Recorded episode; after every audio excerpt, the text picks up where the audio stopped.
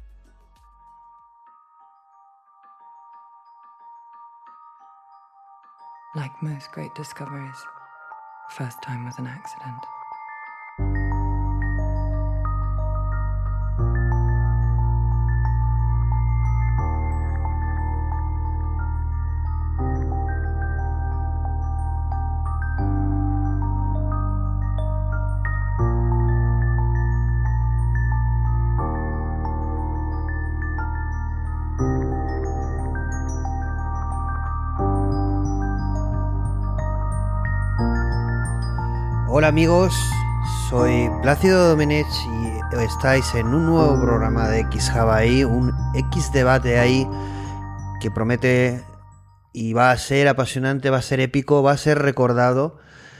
Uno de los programas eh, más apasionantes con uno de los temas eh, recurrentes en, en matemáticas, en, en tecnología, en conocimiento en definitiva. Eh, lo que acabáis de escuchar, esa pequeña introducción, tráiler con eh, música más que más que frases, excepto la del principio, es el tráiler de, de Godel Incomplete, que es eh, un episodio de una serie eh, dirigida por Marta Godard sobre, sobre viajes en el tiempo, sobre causalidad, sobre recursividad, sobre, sobre amor y ciencia.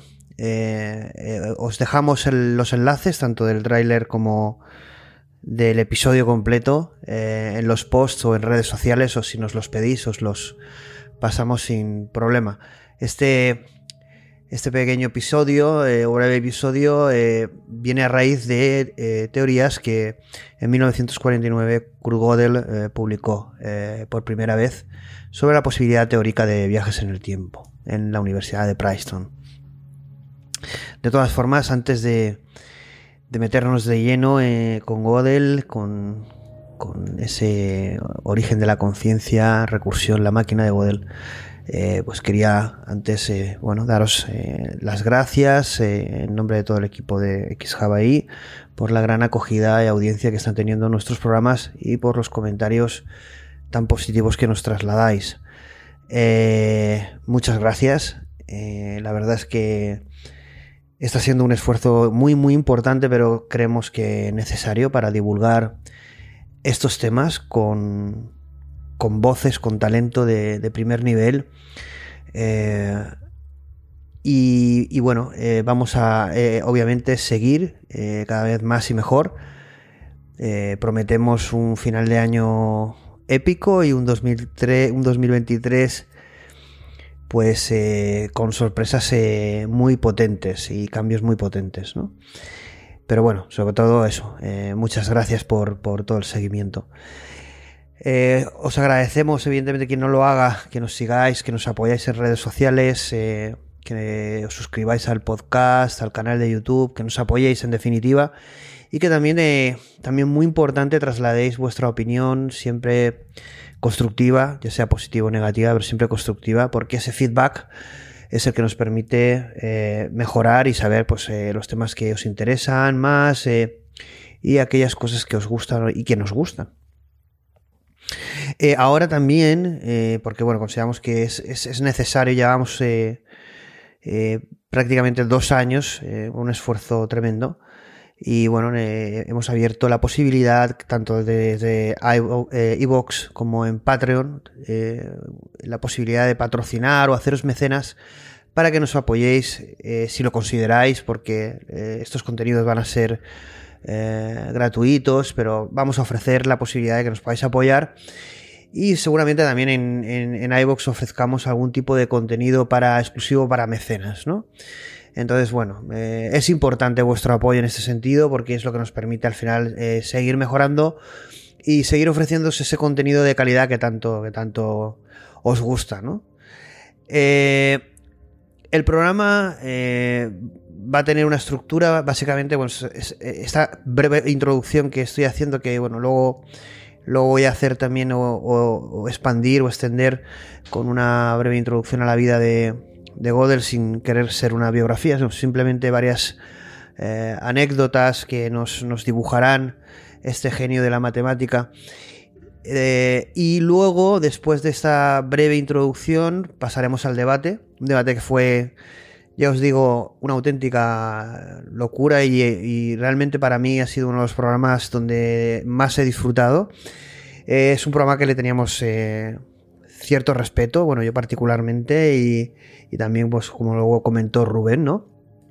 Uno de los speakers, pues es un tema, un tema de gran impacto, eh, un tema complejo, pero un tema que yo creo que es vital para entender el presente y futuro de, pues de la ciencia, del conocimiento y de la inteligencia artificial. ¿no? Eh, entonces, bueno, eh, debatir sobre estos temas, porque cada, luego cada cual tiene su propia visión, opinión, etc. Aparte de que estar hablando de cosas concretas, cosas de matemáticas, de ciencia, eh, sí que es verdad es que es controvertido. Lo vais a ver en el debate. El debate no os lo perdáis, no os lo perdáis porque yo creo que ya, ya lo hemos publicado. Ya en el directo tuvimos muchos comentarios y después de su publicación en live en el canal de YouTube hemos seguido teniendo comentarios al respecto y creemos que cuando bueno, podáis escuchar o estéis escuchando este podcast y escuchéis el debate, creo que como mínimo os va a impactar y os va a hacer reflexionar, ¿no? Eh, entonces, bueno, tendremos ese debate y después de ese debate eh, tendremos, eh, os he incluido, os hemos incluido un, un bonus track eh, con declaraciones de Jorge Julián, hablando conmigo muchas cosas apasionantes y entre ellas, evidentemente, Godel, sobre Godel, ¿no? esa charla fue la que, podríamos decir, es un. es algo previo. Es algo previo al, al programa, ¿no? Es decir, de alguna manera teníamos ya en mente el crear un programa sobre este tema y bueno, eh, Jorge nos visitó en, Alicante y tuvimos una charla sobre eso. Y entonces, bueno, me pareció tan interesante que la grabamos. Y os la he puesto al final del, debate. No os la perdáis porque es muy. Es muy top y es muy, muy interesante todo lo que se dice allí, ¿vale? Y luego, eh, bueno, eso sí, una cosita que quería comentar. Ese bonus track está grabado en. Pues en una cafetería al aire libre. Y entonces la calidad del audio, aparte del viento, luego la grabadora no era con micro ni nada, era con una externa y bueno, eh, la calidad del audio no es la mejor, pero sí que se oye perfectamente, pero bueno, eh, lo vais a poder disfrutar seguro. Nos lo comentáis eh, en, redes sociales o en, los diferentes canales. En definitiva es, un bonus track que supone pues un final del debate, pero un, principio ¿no? de, lo que sería evidentemente este programa. Luego, eh, después del bonus track tendréis unas eh, reflexiones finales mías eh, y también unas reflexiones a la vida personal de Godel, en la que yo voy a hacer una reflexión y unos pensamientos en voz alta sobre ellos si os interesa. Os vamos a dejar todos los enlaces o muchos enlaces con contenido, con papers que hacemos referencia en las charlas eh, y para que tengáis una cantidad de información eh, brutal en este sentido para poder disfrutar, poder disfrutar, perdón, de, un genio como Godel y de un tema apasionante como son sus teoremas de incompletud. Y, bueno, vais a tener ahí eh, realmente mucha chicha para poder eh, abordar este tema.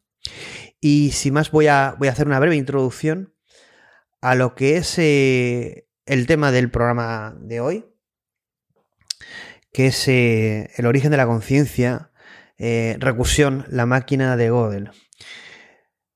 Un, tema que al final, evidentemente, gira en torno a, a, este genio que es Gödel.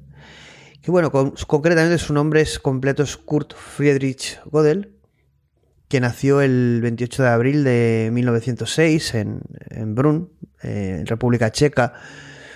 Eh, bueno, al final acabaría eh, teniendo varias nacionalidades, austriaca, alemana, luego fue a Estados Unidos, donde conocería a Einstein, pero pero bueno, inicialmente eh, nació el 28 de abril de 1906 en Brunn, República Checa. Eh, otra curiosidad de, Godel es que le llamaban el señor porqué sus padres, eh, familia, debido a que era un niño, pues desde siempre, una persona con una curiosidad siempre insaciable, ¿no? Una de sus grandes influencias a nivel de pensamiento y de filosofía fue Immanuel Kant, ese gran filósofo y pensador. quizá muy ligada esa curiosidad, esa gran influencia, ¿no? Eh, en 1931 fue cuando Godel publicó sus, teoremas de incompletitud, incompletitud, perdón, en, en, lo que son los tratados de sobre proposiciones formalmente indecidibles de principio matemática y sistemas relacionados. ¿no? Lo publicó en 1931. Luego veremos un poquito eh, qué decía. En 1933, eh, Godel viaja por primera vez a Estados Unidos y ahí conoce a uno de los que sería luego eh, se establecería una relación de amistad profunda, que fue Albert Einstein. Eh, justamente en ese año, en 1933, Godel también desarrolló teorías sobre ideas sobre la computabilidad y la función recursiva, ¿no? lo que, da pie al título de nuestro programa Recursion o Recursión. E impartió también una conferencia sobre estas funciones o estas teorías y sobre el concepto de verdad. Realmente Godel, eh, que se le conoce mucho por estos teoremas de incompletitud, eh, es verdad que tanto su vida como toda su obra es realmente apasionante y en muchos casos eh, desconocida. Incluso yo preparando este programa pues he aprendido muchísimo y he descubierto su figura y su obra. ¿no? y espero que vosotros también los que no lo conozcáis, eh, pues lo hagáis y quien lo haga, pues lo haga, también puede hacer con mayor profundidad como lo he hecho yo, porque es, es un viaje, podríamos decir, infinito y apasionante. Eh, está también en su ensayo de, dos páginas. Eh, en 1932, Gödel publicó o refutó la valuabilidad finita de la lógica intuicionista. en esta demostración, Gödel empleó lo que después se conoció como la lógica intermedia de Gödel, eh, Dumet, que es eh, en inglés el Gödel Logic. Básicamente, eh, Gödel también tiene en este sentido dos cosas muy curiosas. tiene un lenguaje propio de programación, que podéis buscar, vamos a dejar los enlaces, y también, muy interesante, que casi daría para un programa, una demostración de la existencia de Dios a un nivel eh, lógico-matemático, ¿vale? Y bueno, pues Gödel se, se, propuso realizarlo. Y eh, bueno, ahí tenéis, eh, si lo buscáis, vamos a dejar también un paper y una noticia de dos investigadores que utilizaron estas teorías para, de forma mm, matemática y lógica, poder deducir al final la prueba de que Dios existe, ¿no? Cuidado que esto es un poco tremendo. Sé que esto va a causar eh, bastante... Eh, ¿Qué está diciendo? No? Bueno, al final es un trabajo de Godel eh, que varios investigadores continuaron. Tenéis los enlaces. Sacar vuestras propias conclusiones. Evidentemente, sin conocer, no se puede criticar. Entonces, bueno, evaluar el trabajo y la propuesta que hace Godel y a partir de ahí que cada uno saque sus propias conclusiones. Eh, hacia el final de la década de 1940, Gödel demostró eh, también la existencia de soluciones paradójicas a las ecuaciones de campo de la relatividad general de, Albert Einstein. que eran estos universos rotatorios que permitían justamente esos viajes en el tiempo, que es el motivo del, del tráiler de la serie o el episodio que os he puesto un pequeño trocito, pero que tendréis eh, los enlaces tanto del tráiler como del capítulo completo, ¿no? Que trata justamente de estas teorías, ¿no? Y, estas teorías de viaje en el tiempo de Gödel provocaron eh, dudas en Einstein, que era, bueno, como os he comentado, tuvieron una amistad estrecha, ¿no? Eh, las soluciones a estas teorías se conocen como la métrica de Gödel o el universo de Gödel, ¿no? Es decir, que realmente todo este pequeño recorrido que estamos haciendo a través de algunas eh, cosas eh, eh, o obra dentro de Gödel, es para que veáis que aunque luego en el debate nos centramos mucho en la incompletitud, en sus teoremas de incompletitud, realmente su obra es más extensa y muy, muy, muy, muy interesante. os invito a, conocer. De todas formas, en el, en el debate veréis que bueno, hay una introducción que realiza Carlos Alfonso Ruiz de la Escuela Burbaki eh, maravillosa de, este tema de, Jung. Y bueno, yo no, soy matemático, ni mucho menos experto matemático, ni experto en Gödel. Soy un apasionado de, eh, evidentemente, de las matemáticas, de Gödel y, evidentemente, bueno, yo vengo del mundo tecnológico, el mundo de la programación, del mundo de la inteligencia artificial, pero bueno, todos estos temas están en, diferentes disciplinas, ¿no? Pero bueno, vais a, vais a, vais a tener una, una, un debate y una introducción de un matemático de primer nivel como es Carlos Alfonso, Alfonso Ruiz, que, fue y es un lujo tenerlo en estos programas o, colaborando con nosotros en X y que sabéis que, que colabora y va a colaborar estrechamente con nosotros. Bueno, Kurt al final eh, demostró en 1931, básicamente y rápidamente, que para todo sistema formal Z recursivo lo suficientemente potente como para derivar los axiomas de Peano y que además se suponga como consistente, se tiene que en el sistema hay proposiciones indecidibles, es decir, básicamente que el sistema no es completo. Y por otra parte, Gödel probó que si el sistema Z es consistente, entonces no se puede derivar en Z una proposición que afirme la consistencia de Z. Estos son los resultados, en definitiva, así, dichos a bote pronto, que son los que se conocen como el primer teorema de incompletitud y el segundo, y el segundo teorema de incompletitud de Gödel. Que básicamente lo que dice, así resumido, porque lo que hemos dicho antes es como, aunque sea resumido, pues puede resultar un poco complejo de entender para los neófitos en estos temas. Básicamente lo que dice es que sea cual sea el sistema matemático definido, ¿no? Eh, no existe, si no existen contradicciones en él, es decir, que es consistente, eh, habrían enunciados que nunca podrían demostrarse eh, como verdaderos ni como falsos. Es decir, en otras palabras, o resumiéndolo aún más, vamos resumiéndolo cada vez más, en cualquier sistema matemático formal, siempre habrán afirmaciones verdaderas que el propio sistema no puede demostrar. Por lo tanto, por lo que también, perdón, pasa a ser incompleto, ¿no? Y esto, claro, lo que Gödel supuso para las matemáticas es que las matemáticas dejaron de ser eh, decidibles, entre comillas, para convertirse a, a, ser una especie de paradoja o una, eh, increíbles paradojas en este sentido, pero que abrían un nuevo, un nuevo campo de posibilidades, pero también una nueva visión a las propias matemáticas y su aplicabilidad. Y también eh, nos muestran un camino, yo creo que es una opinión más próximo a, la verdad, porque en definitiva eh, si lo que al final eh, pretenden las matemáticas es modelizar eh, de forma consistente una realidad, una verdad, de la forma más próxima posible a esa verdad última que a lo mejor no podemos modelar o llegar a ella. Eso lo, lo dejamos en, interrogantes. después de, la obra de, de Gödel, nos haríamos una pregunta que es eh, que al final el trabajo de Gödel influyó, evidentemente y decisivamente, en el, en el trabajo de, podríamos decir, uno de los padres de la inteligencia artificial, que es el matemático británico Alan Turing, donde básicamente bueno, nos, plantea el problema de, la parada. Eh, no voy a entrar en este tema porque en el debate lo vamos a tocar, vamos a debatir además eh, sobre él y, además lo va a explicar también eh, muy bien ahí a, Alfonso en ese sentido y se va a generar un debate alrededor de él, ¿no? Pero hubo evidentemente una gran influencia de Gödel de, Turing, en Turing y después sigue existiendo esa influencia en, en, el campo, en, el ámbito de la inteligencia artificial, ¿no? Porque al final la pregunta sería si los teoremas de Gödel ponen un límite a, la inteligencia artificial, a su estudio, eh, en comparación con la nuestra. Ya, ya no decimos eh, si eh, estos teoremas nos imposibilitan para estudiar conceptos o acercamientos a, temas como las arquitecturas cognitivas o la propia conciencia.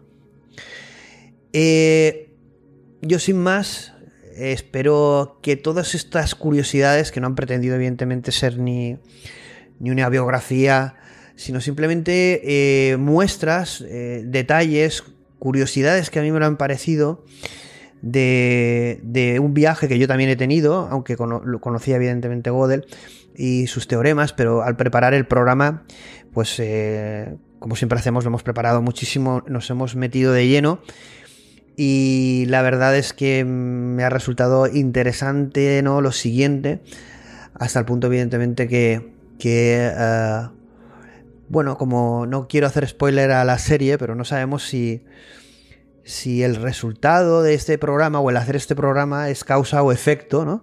de justamente esta pasión que nos inunda cuando estudiamos o, o eh, abordamos la figura, el genio de Gödel y su, obra y sus teoremas.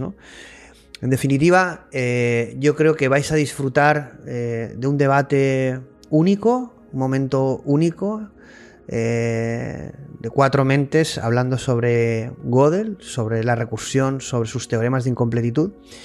Yo personalmente, como os he dicho, lo disfruté muchísimo y espero que vosotros también.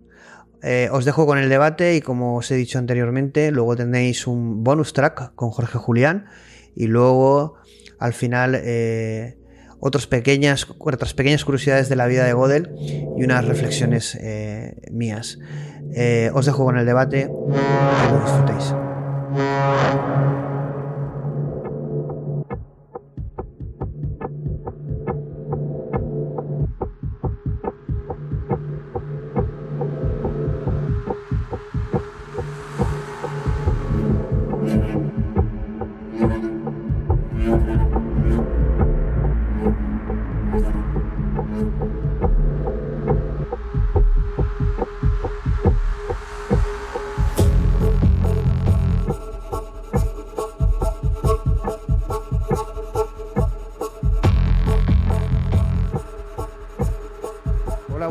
Amigos. Hoy un nuevo programa X Debate ahí, eh, en X Java ahí, además sobre un tema muy muy interesante porque es eh, recurrente no solo en el mundo de la inteligencia artificial y el mundo tecnológico, sino evidentemente en el mundo matemático, científico y en general. Y bueno, una figura apasionante que puede ser que haya mucha gente que desconozca, depende el, el ámbito o el, no es por todos conocido, pero es raro la persona que no conozca sus teorías y su impacto, su implicación en ese sentido y eh, quede como fascinado eh, por lo, que supone. De todas maneras, para, explicarlo, para debatirlo, eh, hemos traído a tres ponentes o speakers, como prefiráis, de, lujo, habituales colaboradores nuestros, tanto en redes sociales, pero también en, en, X Papers, en, otros debates y en otras X Talks ahí, ¿no? Tenemos eh, a Alfonso. Hola, Alfonso, ¿qué tal? Hola, Plácido. Un gusto estar por aquí. Muchas gracias por, por la oportunidad y gracias por plantear un tema tan interesante. Eh, tenemos también a Rubén. Bueno, ahora luego os presentáis en un minuto un poquito más en, en, profundidad antes de entrar en el tema, ¿no? Hola Rubén, ¿qué tal? Hola, buenas, buenas, buenas tardes, noches. sí, ¿no? bueno, un placer de nuevo estar aquí contigo. Hoy comentabas en, redes sociales, bueno, en, en, Twitter, ¿no? Que estabas, claro, ante el nivel de, de alguno de los ponentes, bueno, y, que nosotros, bueno, yo entiendo que no somos expertos de, o yo no, eh, de Godel, pero sí que es una figura que me apasiona, pero estamos, eh, por eso hemos traído diferentes... Eh, eh, conocedores de diferentes áreas, desde la matemática, la tecnología, bueno, tú que estás en el ámbito del derecho, ahora nos explicarás a qué te dedicas, pero bueno, un apasionado de todos estos temas eh, como nosotros. Entonces, eh, momento de disfrutar, porque es un tema de verdad de los que es apasionante. Entonces, sin problemas, Rubén. Estamos, estamos los dos en el mismo barco igual. y bueno, tenemos ahí a, a Jorge, Jorge que tuvo su X-Talk. Hola Jorge, ¿qué tal? ¿Qué tal? Eh, Plácido, eh, muchas gracias por invitarme una vez más. Eh, y bueno, y saludar también a, a, mis contertulios que no son los moderadores, en, en, como Plácido que tiene un doble papel en este momento. Sí, porque ahí estoy como un doble papel entre lo que pueda opinar, que yo también aportaré mi opinión en este sentido, eh, evidentemente desde lo que pueda conocer, eh, porque es algo muy, muy controvertido. Realmente cuando profundizamos, ahora os voy a contar después de vuestra presentación un poco la experiencia al preparar el programa, pero eh, si queréis brevemente, pero que la gente que nos conozca os pueda conocer en mayor profundidad a qué os dedicáis y un poco quiénes sois, para que, aunque algunos ya os conocen, eh, pero bueno, para que los que nos conozcan, que pueda ser incluso este el primer programa que nos escuche, eh, pues eso, quiénes sois, a qué os dedicáis y cuáles son vuestras eh, pasiones o vuestras, vuestro rol en el trabajo, etcétera. ¿no? Empezamos, si queréis, por orden, Alfonso, que es habitual, pero bueno, una, una, breve presentación, Alfonso.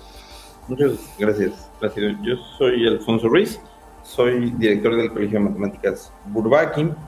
Uh, soy matemático de profesión, pero este, mi, vocación lo he descubierto con el tiempo, es enseñar, enseñar matemáticas, eh, enseñar este, inteligencia artificial, entonces soy full-time profesor, le podríamos decir así. Y en la escuela, eh, como comentabas, en, en, la escuela Burbaki, eh, que además hemos colaborado estrechamente, tanto en cursos como en, en los programas de X-Papers, eh, haciendo contenido técnico, tanto desde la parte de Data Science, inteligencia artificial, evaluando papers, es decir, que desde las matemáticas, pero eh, entrando de lleno en el campo de la inteligencia artificial, del Data Science. Y bueno, ahí mm, hay tantísimo campo, ¿no?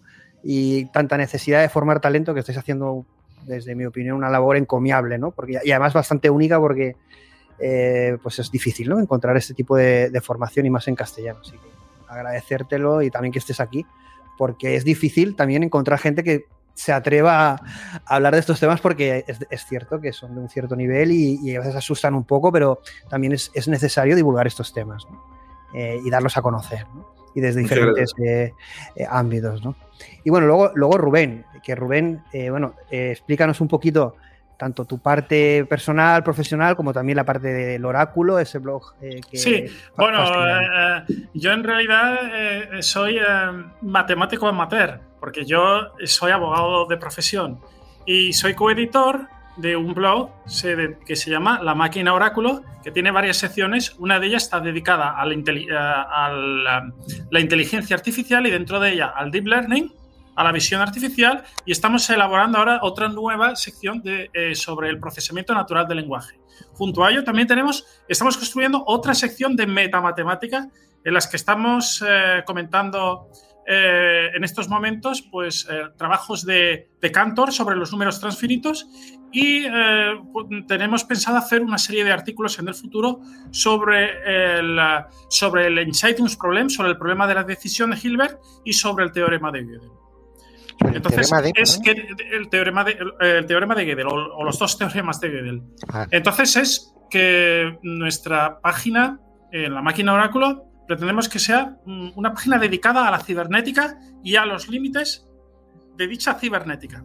De, o sea, a los mm. límites de eh, la mecanización del pensamiento, que es de lo, de lo que versa el, sí.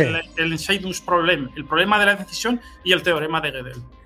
Exactamente, bueno, ahí vamos a ver justamente eh, que va a ser una de las cosas, es decir, que tiene que ver Gödel o Gödel, no sé cómo pronunciarlo de forma más correcta. Eh, en, en, en, alemán, la O con, con, una umlaut, con dos puntitos, es entre una O y una E, como en, en francés Pasteur, es Gödel.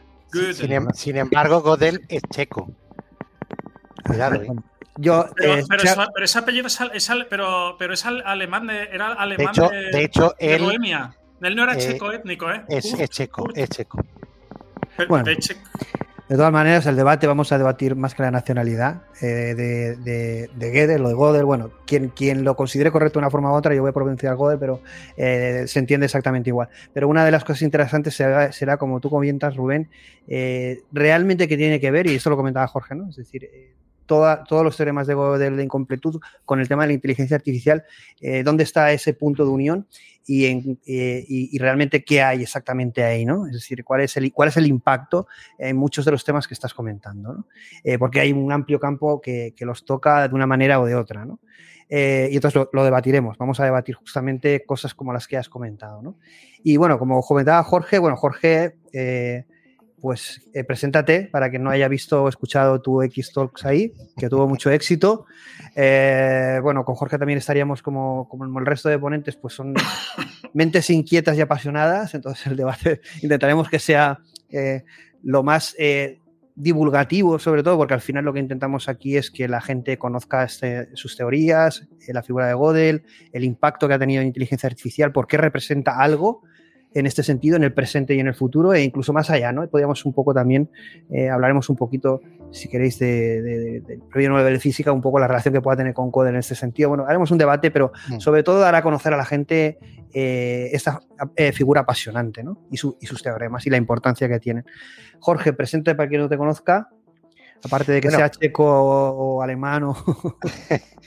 eh, yo soy Jorge, Jorge Sánchez, nací en Albacete hace 50 años. Eh, soy director, estoy en Francia, ¿eh?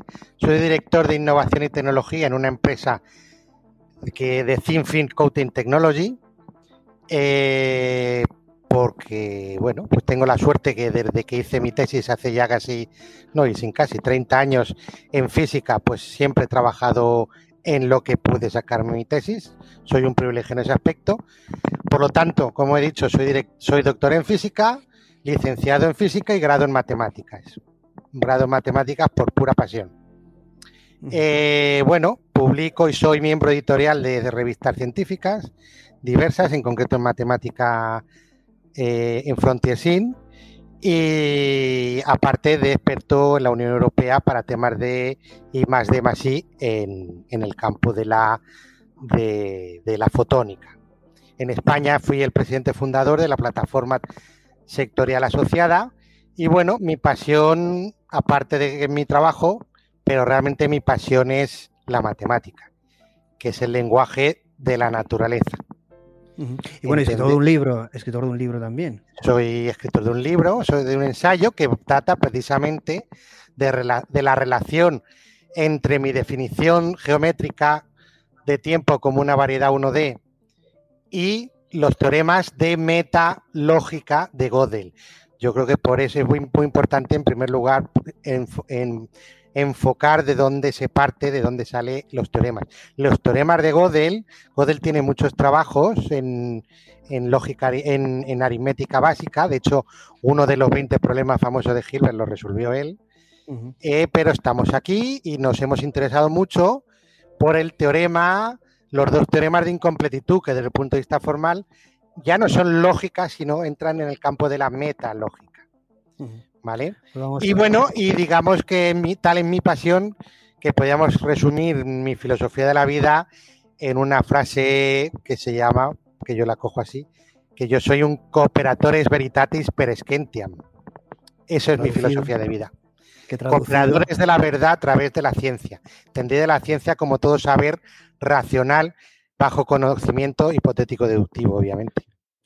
Bueno, vamos a tener con, lo, con, las presentaciones, ya la gente puede, o habrán salido corriendo o se quedan, ¿no? Directamente.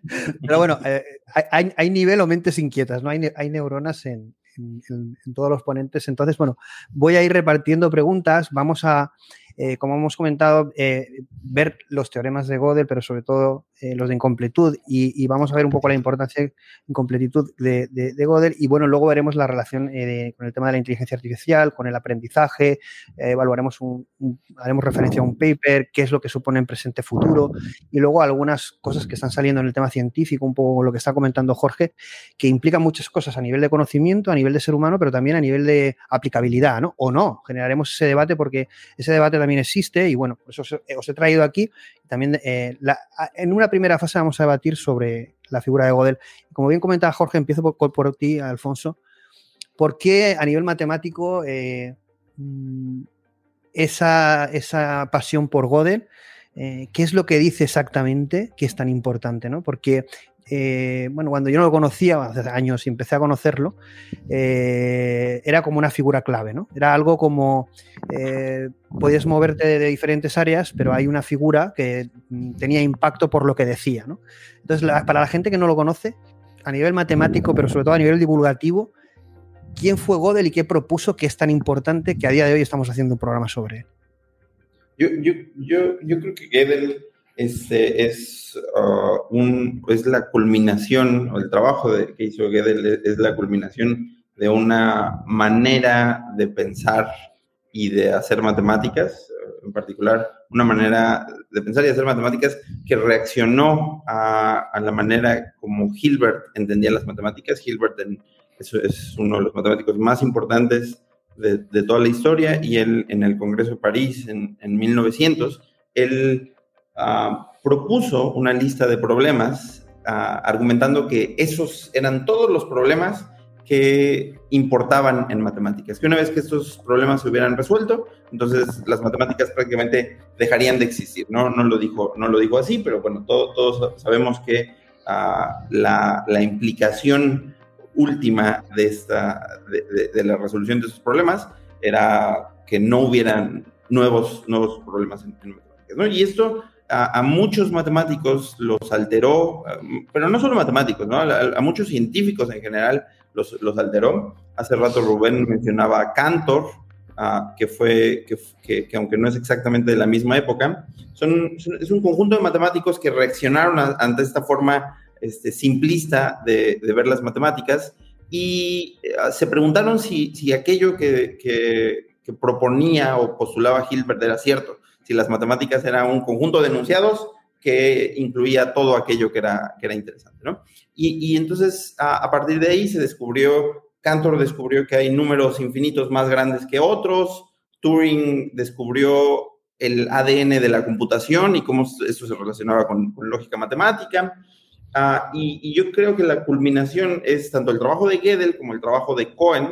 Cohen es po posterior a, a Gödel y, y, y Cohen propuso, yo pienso que uno de los, uno de los resultados más, más importantes en, en matemáticas, que es este, la indecidibilidad de, de, dos axiomas que son importantes para, para, las matemáticas. Pero bueno, regresando a Gödel, Gödel uh, demostró matemáticamente que enunciados tipo la paradoja del barbero, déjenme decirlo nada más, seguramente este, vale la pena que, que lo digamos por lo menos una vez, la paradoja del barbero es un barbero que afeita a todas las personas que no se afeitan a sí mismos. Y entonces la pregunta es, ¿quién afeita al barbero? Por supuesto, esto, esto parece un juego de palabras, pero si uno se pone a, a, a, pensar en cuáles son las posibilidades, si el barbero se afeita a sí mismo, entonces no se debe de afeitar, si el barbero no se afeita a sí mismo, entonces se debe de afeitar. Esto es una contradicción, parece un juego divertido, parece un, un, una, una, un juego de palabras, un trabalenguas, ¿no? Pero, pero en realidad es un problema que tienen los lenguajes naturales. Pero, pero uno esperaría, por lo menos hoy, que, que los lenguajes naturales tengan este problema, que tengan esta indecidibilidad. ¿sí? Y entonces Gödel demostró que en matemáticas, que los axiomas de la aritmética también contenían este tipo de enunciados, este tipo de enunciados, decidibles. Es decir, encontró una demostración matemática de que estos enunciados los podía, ah, sí se podían formular, ¿no? Y entonces esto es terrible desde un punto de vista de Hilbert, porque esto no solamente dice que la lista de los problemas que él dijo, este, pues no es importante, sino que, eh, que, en algunos casos va a ser imposible para algunos problemas decidir si son verdad o, no, o no son verdad, ¿no? Entonces, a Gödel, solo para concluir, pues es, es, el, es el enemigo último de, de, de Hilbert como, como superhéroe. De, como determinista. De, del formalismo matemático. Es, es, el, es, el, enemigo, es el aguafiestas de, de, todo, de todo esto y lo digo, por supuesto, como, como una broma, ¿no? A grandes El método bueno. lógico axiomático. Bueno, realmente entendemos un poco, has hecho una muy buena presentación de la importancia que tuvo porque al final cambió la forma de ver determinadas, eh, en lo que acabas de comentar, como, una, paradoja a la hora de afrontar determinado conocimiento. Algo reduccionista se convertía en algo eh, de alguna forma que podía considerarse irresoluble y él luego había demostrado que era de alguna forma incompleto o incomplitud en ese sentido de que no podía resolverse. No sé si eh, ahora cuando pasa Jorge o Rubén, que lo expliquen con otras eh, palabras. Yo me, pero... yo me pregunto, yo me pregunto, ¿hasta qué punto eh, las investigaciones de Lobachevsky y Bolyai en el siglo XIX que afirmaban la indecibilidad del, del, quinto, del quinto axioma de Euclides no son un precedente en el ámbito de la geometría de, de, los, de los, trabajos de, de Gödel en, en, la, en la aritmética?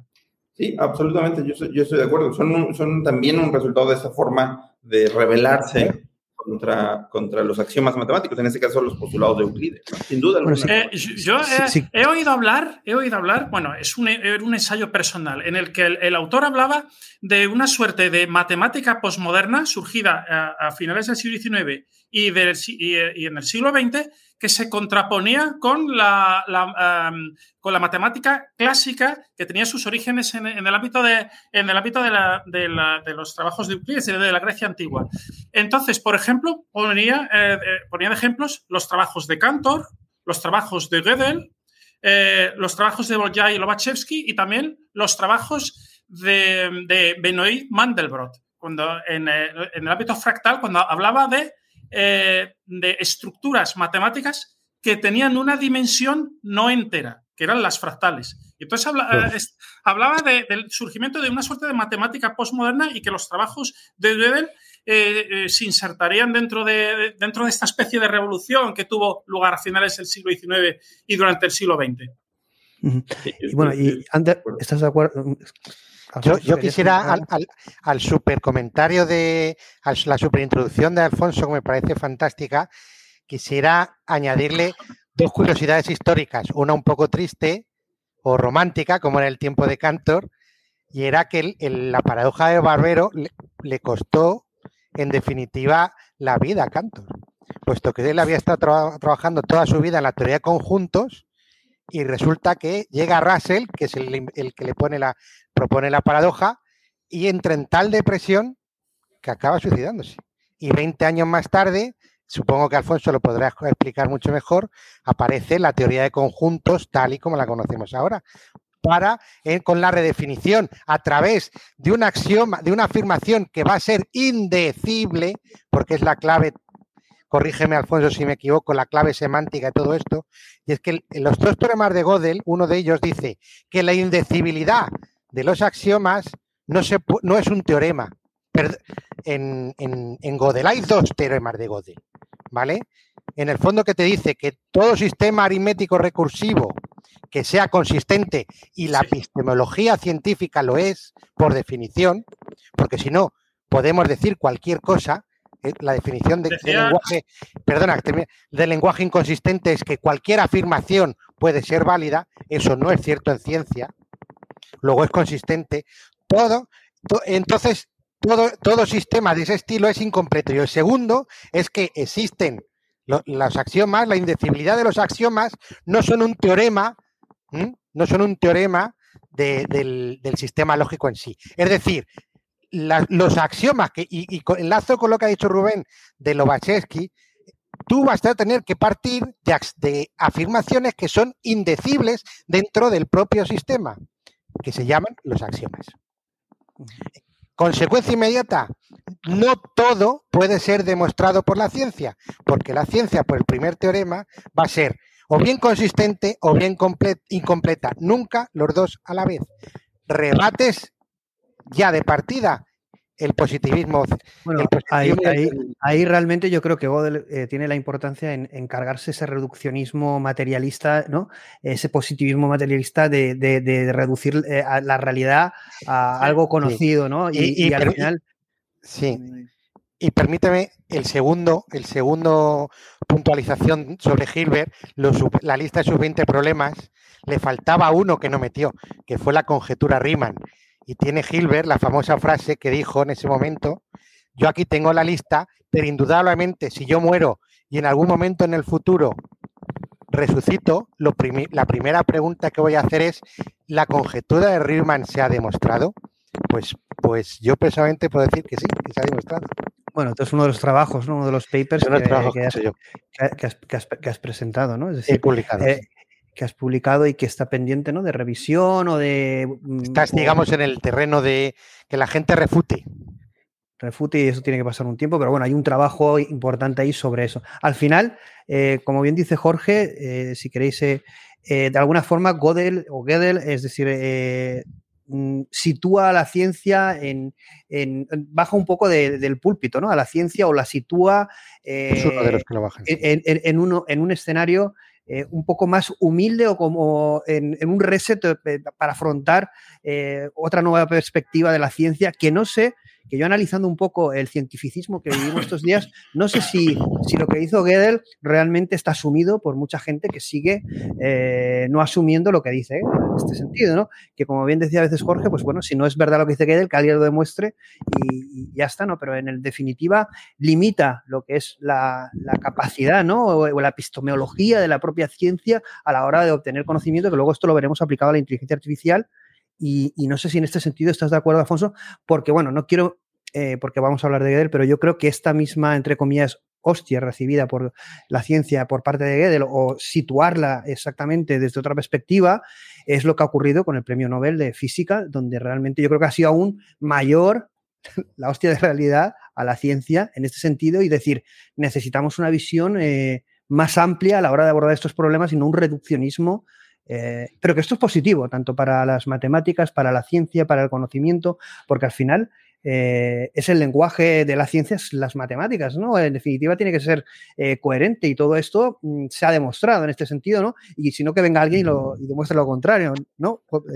Es, ha sido un golpe, ¿tú crees que ha sido realmente, evidentemente es positivo, pero si continuamos hablando de Gödel es porque estamos en ese punto en que eh, el impacto ha sido brutal. Históricamente eh, eh, ha supuesto un nuevo paradigma, como lo va a suponer en física, pues todo lo que el premio de física, el premio Nobel, las teorías de Bell, pues han demostrado, ¿no? Y entonces esto es verdad que yo percibo, de un poco también desde el desconocimiento, bueno, es mi, experiencia, mi, mi expertise, pero como una cierta reticencia a aceptar lo que esto supone, ¿no? Es como, esto es cierto, pero lo que supone no lo asumo. Yo, yo, yo creo que la, la mejor manera de, explicar estos teoremas este, de, de, incompletud o incompletitud, nunca he sabido cómo, cómo se debe de decir. Sí, estaba buscándolo y ponía aquí incompletitud. Es incompletitud, sí. Yo, yo, creo que ese es un, debate este, mucho más largo que el que vamos a tener, el que tener, hoy, hoy, aquí. Pero digamos, e, es añade una nueva capa de complejidad a los lenguajes formales. Los lenguajes formales podemos pensar en un lenguaje de programación, podemos, en un lenguaje particular de programación, podemos pensar en una máquina de Turing en general, podemos pensar en, un, el lenguaje de primer orden en el que se escriben las demostraciones matemáticas. Es decir, si, nosotros eh, confiamos en que mediante un lenguaje formal nosotros podemos construir una función o podemos hacer una demostración matemática. Entonces, bueno, yo, yo estoy convencido de que la mayoría de, los que estamos aquí y todo el mundo este, estará de acuerdo en que los lenguajes formales son la manera de transmitir el conocimiento. ¿no? Entonces, lo que hace Gödel es que añade una nueva capa de complejidad a los lenguajes formales, diciendo, los lenguajes formales tienen un problema muy similar al, al lenguaje natural que nosotros, que nosotros tenemos, ¿no? Y esto, por supuesto, que, que, es un, es, una, podría entenderse como una mala noticia para las, para las personas que usan los lenguajes formales para transmitir el conocimiento, porque este, puede, puede hacernos sentir uh, este, que, una teoría está inconclusa, ¿no? Porque habrá... perdona que te interrumpa, Alfonso, porque esto yo creo que es bastante importante. Realmente, bueno, no es que sea perjudicial, lo que añade es una capa de complejidad en el sentido que para entender a lo mejor quizás los modelos de lenguaje necesitamos una capa por encima que sea eh, recurrente, por eso lo de la recursión, la máquina de, de que sea capaz de explicar ese modelo fuera de sí mismo, ¿no? Es decir, al final, que eso hay papers, ahora, ahora haré referencia al paper que hace alusión a todo esto, y es un poquito el que solo a partir del modelo lenguaje no sería suficiente, puesto que necesitaríamos algo que fuera capaz de eh, explicarlo o darle interpretación al respecto, ¿no? Y de ahí se cuestiona el tema, de, eh, el tema del aprendizaje. Bueno, luego haré referencia al paper que hace, eh, cuestiona todo esto. Y ahí también empiezan a haber teorías de qué es la conciencia, si sería algo análogo a lo que Gödel propone, que es que al final es algo externo al propio eh, sistema, ¿no? Es decir, eh, por eso un poco se relaciona Gödel con la inteligencia artificial, con la conciencia, etcétera, ¿no? Sé si de una forma artificiosa o no, no sé si entre eh, muy cogido por los, no lo sé, es decir, sí que hay papers y estudios, etcétera, luego lo comentaremos, pero lo que tú propones, yo creo que al final sí que nos da a entender que necesitamos algo más para poder gestionar de una forma eficiente, por ejemplo, los modelos de lenguaje, lo estamos viendo. La pregunta sería si es suficiente el propio modelo de lenguaje para eh, gestionarse, mejorarse e incluso autoexplicarse, tomar conciencia de sí mismo, solo hace falta una capa o necesitamos una capa superior. Según Gödel, eh, evidentemente eh, no, necesitaríamos algo fuera de ese sistema, ¿no? es decir, algo fuera del lenguaje. Sí. No sé qué pensáis sobre eso. Creo que, no, eh, em, eh, creo que se hablaba em, bastantes matemáticos sobre el papel de la intuición, eh, que la tenía, por ejemplo, bastante desarrollada Ramanujan, porque Ramanujan jamás, jamás demostró la mayoría de sus fórmulas. Fue cuando estuvo en Inglaterra, bajo, la, bajo la presión de Hardy, tuvo que comenzar a demostrar algunas de sus eh, algunas de, las fórmulas que había publicado, pero no antes. Decía que, las había desarrollado por su propia intuición. Bueno, eso sí, la, historia de, este matemático, que es bueno, yo me enteré por la película, pero luego estudié un poco su, su, vida y la verdad es que lo que dice Rubén es cierto, pero no sé si tiene relación con lo que estamos comentando, pero ¿por qué? ¿Qué querías comentar al respecto? A ver, que yo, yo eso mm, me, lo estudiaba. Bueno, el matemático, el, matemático lo dice, ¿no? Que bueno, que él realmente venía eh, a ver, todo ese a ver eh, una, cosa, una cosa es que no esté bien expresado matemáticamente y otra cosa es que la lógica esté ahí. Y la lógica deductiva no está ahí. Hardy y Littlewood, que trabajaban juntos casi la mayoría de las veces, por cierto, eh, son unos de los tíos que te pueden, o sea, te, debería, yo estoy seguro que te daban escalofríos solo de ver que cogían tus papeles, porque es que eran el formalismo en su máxima expresión. Entonces, que Hardy Littlewood lo único que le pedían a, a es explica bien y de manera profesional lo que estás poniendo. Nunca dijeron en ningún momento, en ningún comentario hicieron, que esto es intuitivo. Porque la matemática. Yo creo, yo, el, el, Ramadán, bueno, eso es lo que decía él. no, él decía que, que, le daba. Ramanujan afirmaba que, que, afirmaba que, recibía. Sí, eso sí. sí. que a su diosa, que la diosa le hablaba al oído, y eso es muy famoso. Pero no, no, los papeles, y no se han estudiado todavía todos los papeles, porque aparecieron muchos como con Riemann, a su muerte. No hay saltos lógicos en ningún lado. Otra cosa es que estén expresados en un lenguaje que un matemático puede decir poco riguroso, que es lo que le achacaba Hardy Littlewood. Pero no había ninguna especulación. Le decían que lo escribiera. Bueno, yo no sé si quiere... ese, comentario uh, nos ayuda a, explicar la importancia que tienen los lenguajes formales. Ahí es donde quería llegar yo. esa es la, necesidad que, que, hay en matemáticas, que exista un lenguaje formal, esa es la necesidad de que una computadora siga una instrucción, pues necesita haber un lenguaje formal en el que se, en el que se dirija estas, instrucciones. Y estos lenguajes formales, los teoremas de, incompletitud de Gödel, lo que dicen es que son muy son, pueden ser tan complicados como, como la paradoja del barbero, ¿no? Que es el error de una persona este, muy dependiente de los lenguajes formales. fíjate que la paradoja del barbero es el ejemplo de un sistema incompleto, puesto que se resuelve recogiendo un, axioma complementario y haciendo una teoría nueva con ese axioma que no aparece en la teoría, porque no es un teorema, segundo teorema de completud. Te vienes de otro sitio, de otra disciplina, y estableces un axioma para ese, para ese, para esa, para ese cuerpo lógico. Impuesto ad hoc. Igual que el quinto, el, quinto axioma de, el quinto axioma de Euclides, el axioma de los paralelas, también se impone ad hoc. Eh, y es independiente de los otros cuatro. Pues eso establece el segundo teorema de Gödel. El segundo teorema de Gödel establece que la coherencia de un determinado sistema lógico axiomático solo puede ser demostrado con recursos de fuera del sistema. Un sistema de orden mayor que dos. Un sistema de orden mayor que dos. La coherencia simplemente dice que cero no puede ser igual a uno. Eh, creo que era eh, Bertrand Russell que decía que si demostrábamos que cero es igual a uno, entonces podíamos demostrar cualquier cosa. Es que es un lenguaje inconsistente, claro. Bueno, y ahí, ahí, si queréis, por ir un poco por ir avanzando, pero hasta ahora bien. ¿eh? De todas maneras, eh, no sé si nos entenderá mucho todo lo que se está comentando, pero hasta ahora bien, una primera introducción a lo que es Gödel un poco la historia y lo que dice, pero evidentemente, eh, ¿cuál es el impacto actualmente? Sobre todo, bueno, vamos a ver si queréis que Jorge nos comente el impacto en física, en matemáticas, bueno, Alfonso también en matemáticas, pero también evidentemente en, en inteligencia artificial, ¿no? Porque yo, bueno, yo vengo del mundo tecnológico, luego eh, bueno, aunque me han pasado otros temas, como ciencia, filosofía, etcétera, pero al final, eh, bueno, conoces esta figura y, está relacionada, ¿no? ¿Por qué está relacionado Gödel con, con, inteligencia artificial, ¿vale?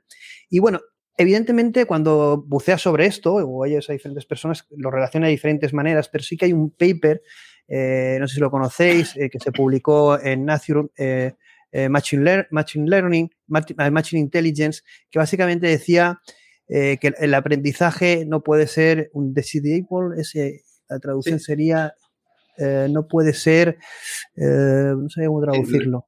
El, aprendizaje de un problema no es decidible, ¿no?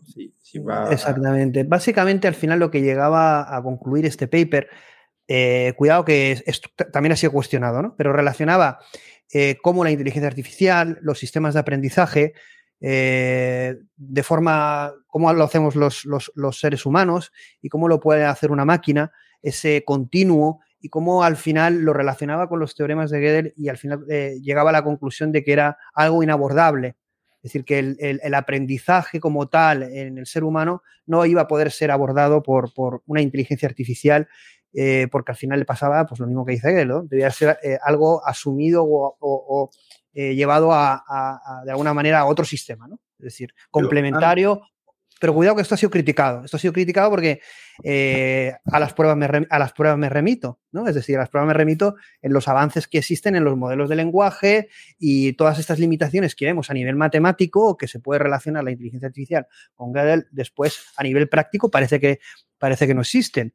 Entonces, este paper, que luego dejaremos el enlace en redes o, en, tal, eh, también ha sido cuestionado. Es decir, no, no presupone una verdad absoluta, sino un estudio que relaciona todo esto y al final llega a esta conclusión de que el, aprendizaje en este sentido eh, tiene esta característica. ¿Qué opináis al respecto? Es decir, ¿cuál es la relación de Gödel y sus teoremas en, la inteligencia artificial o en, lo que es eh, el aprendizaje o el, si quieres, Alfonso, un poco, luego si quieres, Jorge, o eh, Rubén, y si no, y si no conocéis en el tema de la inteligencia artificial, eh, como es el caso que estoy explicando, pues en otras áreas, es decir, cuál es el impacto en, física, en etcétera, o en, otras áreas que podáis conocer eh, que está afectando estos teoremas. Yo muy, muy, muy brevemente, este, e, ese ejemplo del que tú hablas, Plácido, en, Nature, es muy interesante, pero yo creo que hay un ejemplo para las personas que ah, estudian o, o, se interesan son practicantes de la inteligencia artificial, es un poco más sencillo de entender. Ah, así como Gödel demostró la incompletitud de la aritmética, es decir, aquella teoría que, este, que nosotros utilizamos o que nosotros suponemos sobre los números naturales, que siempre hay un número más grande que otro, que, que, sumar A más B es igual que sumar B más A, todos estos axiomas de la aritmética, él demostró que la aritmética contiene este, estos enunciados indecidibles que no se pueden demostrar, ¿no? Pero hay un enunciado indecidible eh, en la computación que es el enunciado del halting problem, ¿no? Eh, para las máquinas de Turing. Es decir, Turing también demostró que en el lenguaje formal de una máquina de Turing existen enunciados que no se pueden decidir adentro de la teoría si son verdaderos o falsos. Este enunciado es algo que todos los practicantes de Machine Learning están acostumbrados ¿cuándo va a converger mi algoritmo? ¿Sí? Halting problem lo que dice es... Perdón, ahora, que se está explicando justamente esto, Turing eh, tuvo alguna influencia, supongo que eh, tuvo influencia en lo que dijo Gödel eh, con respecto al problema de parada de Turing. ¿Alguna influencia tendría, evidentemente? Por, evidentemente bueno, en el año 1931, Hilbert plantea su, problema de la, de la, decisión y recibe varias respuestas. Recibe una respuesta de Alonso Church, otra respuesta de Gödel y otra respuesta de Turing. Desde dos enfoques, desde dos enfoques diferentes, Gödel y Turing afirmaban lo mismo, que existían cuestiones que, que, para cualquier sistema lógico, ah, lógico axiomático que fuera omega consistente, existían proposiciones verdaderas, que eran ciertas, pero que no eran recursivamente demostrables a partir de los axiomas del sistema. Esto lo afirmaban tanto Turing como Gödel. Y eh, lo, eh, eh, Gödel llegó a la, demostró que su teorema y el teorema de la parada de Turing eran matemáticamente equivalentes. Pero en, principio los dos dieron una respuesta negativa al problema de la decisión de Hilbert, cada uno según un enfoque diferente. El enfoque, el enfoque de Gödel era el enfoque desde el punto de vista de, las fórmulas y de las funciones recursivas, mientras que el enfoque de Turing era más bien un enfoque algorítmico, la existencia de una máquina, una máquina de Turing que va ejecutando un algoritmo y mientras lee eh, símbolos de una cinta. Eh, Gödel demostró que ambos enfoques ambos teoremas eran matemáticamente equivalentes, aunque fueron desarrollados independientemente eh, por ambos. Alfonso, yo ahí no sé si veo una equivalencia, para, en mi opinión, es decir, eh, no lo sé, es decir, esto es un pensamiento en voz alta. Yo creo que el, problema de la parada es una demostración de lo que dice Godel, pero no es una equivalencia. Eh, realmente al final es una limitación el problema de la parada que refleja la verdad de los teoremas de Godel, pero no es una equivalencia para nada. Bueno, es mi, opinión, que, se puede debatir. Hay una equivalencia, ¿no? sí, vamos a ver, aquí viene la importancia de lo que recalca antes de situar bien los problemas, los teoremas de Gödel. Los teoremas de Gödel entran en el campo de la metalógica, ya no es ni lógica en sí, es cómo funciona el conocimiento deductivo. Luego, si te colocas ahí, estás, por decirlo así, en, la, en, lo, en el fundamento de la matemática fundamental. Luego es lo más general desde el punto de vista científico que te puedes poner. Lo más general. Luego, no cabría esperar otra forma que siendo la computación una aplicación de la lógica, por consiguiente, una aplicación de la metalógica, por estar por encima, es un ejemplo o una evidencia más que soporta el teorema de Gödel. Es que no puede ser de otra forma. es una evidencia, pero no es una teoría equivalente. Es decir, el problema de la parada es una evidencia. Sí, sí, no son equivalentes. Pero lo sorprendente hubiera sido que hubieran sido resultados claro, claro. distintos. por, eso comentaba, por, eso comentaba, Rubén en las, en las, correspondencias, pues Gödel y Turing estaban de acuerdo, ¿no? Y claro, claro lo que, lo que dice Rubén este, no, no, es, no es enteramente falso, ¿no? Porque uno, utilizando, la, utilizando las máquinas de Turing, también puede demostrar los enunciados indecidibles a los que llegó Gödel, ¿no? La, la, la aritmética, que, que, son los axiomas mínimos que incluye Gödel en, en, en su teoría, también existe adentro de, lo, de, las, de las funciones computables o de las máquinas de Turing. Uno puede, gracias a la recursión, uno puede definir un sucesor, un número sucesor, etcétera, ¿no? Entonces, ahí sí. es posible demostrar los, el teorema de incompletitud de Gödel, el primero, y el segundo es un corolario, sí es posible demostrarlo hablando solamente de, de, máquinas de Turing, porque al final una demostración matemática, una demostración en lenguaje formal, son las instrucciones que sigue una computadora para, para ejecutar un, programa, ¿no? Ahora, es cierto, por el otro lado, que el halting problem es otro enunciado distinto, que es indecidible también, pero, pero sí, sí hay forma de demostrar el teorema de incompletitud de Gödel. De hecho, la manera como yo aprendí la primera demostración fue vía máquinas de Turing, ¿no? Es una demostración bastante, bastante intuitiva. Y, hemos, este... Sí, básicamente... Básicamente, el, el, el, el, problema de la decisión de, de, Hilbert explicado para, para programadores de una manera intuitiva. Es decir, podemos construir un programa de ordenador, un programa o una función, podemos construir una función booleana, una función booleana que reciba como entrada una determinada fórmula matemática. Si la fórmula es demostrable, eh, devuelve valor 1. Si la fórmula no es demostrable, devuelve valor 0. ¿Podemos construir una función tal? Si pudiéramos construir una función tal, eh, prácticamente todas las, grandes cuestiones matemáticas serían solubles. Sería, eh, sería soluble, por ejemplo, determinar si, si la teoría, perdón, la conjetura de Goldbach ¿Es verdadera? ¿Es falsa? ¿Es demostrable? No es demostrable. Simplemente cogemos, eh, la, escribimos a la, eh, eh, conjetura de Goldbach en, forma de un string, de una cadena. Esta cadena la codificamos en un número, la metemos como algoritmo, como, como argumento dentro de la función de la que hablamos y es, y es esta función la que devuelve valor 1 si, la conjetura de Goldbach es demostrable y cero si no es demostrable. ¿Podemos construir una función, ¿podemos construir una, función tal? Se preguntaba Hilbert. Pues la respuesta de Gödel y la respuesta de Turing es que no. No, es posible. no. Es posible. Simplemente dejo esto para, para programadores. Simplemente eh, una función, una función que reciba como entrada, como única entrada, a un string, a una cadena. Y esta cadena esta cadena, que sería un teorema, la codificamos en un, en un número natural, en un entero, ¿no? La codificamos en un entero. Y la, este entero es el que sirve de argumento, de única entrada de esta función. Y eh, la función es un booleano, que devuelve cero o que devuelve uno. No podemos construir una función tal. Y eso es, en, eso se sustancia los, los teoremas, tanto del de, el primer teorema de Gödel como el problema de la parada de Turing. Ah, el problema de la parada. ¿Sabes qué, dice el, problema de la, parada de, Turing? el, problema de la parada de Turing viene a eh, una. Em, básicamente viene a decir que en qué condiciones un programa puede o no puede colgarse.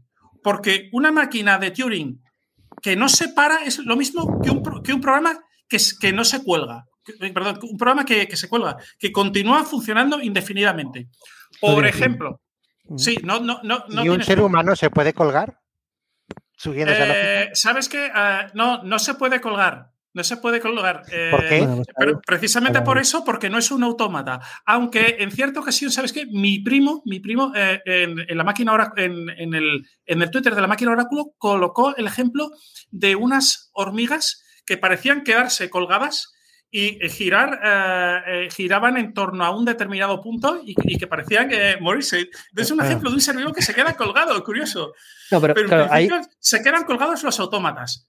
Se pueden quedar colgados los autómatas, pero no los seres, pero no los, em, los, los seres vivos biológicos. El problema de la parada de Turing es decir, ¿este algoritmo se va a quedar colgado sí o no? No podemos dar una respuesta. Y ahí, y, ahí, lo que comenta Jorge es eh, un poco también lo que comenta el paper, que es la diferencia que existe entre nosotros como seres humanos, eh, como seres biológicos, con un aprendizaje continuo, con un tipo de sistema o programación, da igual como queramos llamarle, que no responde a ese tipo de mecanismos. Pero cuidado, eso no quiere decir que a lo mejor... Eh, a lo mejor tenemos diferentes niveles, es decir, a lo mejor el problema de la parada, porque yo cuando veo estos problemas desde fuera, yo no los veo tan complejos. A mí cuando me dicen, bueno, no existe el problema de la parada. Bueno, realmente necesitaríamos un programa que supervisara el programa, pero un programa externo, que es lo que hace eh, En definitiva, la solución no es tan complicada. Eh, el problema es que del mismo programa no puede salir la solución de validación. Eso está claro.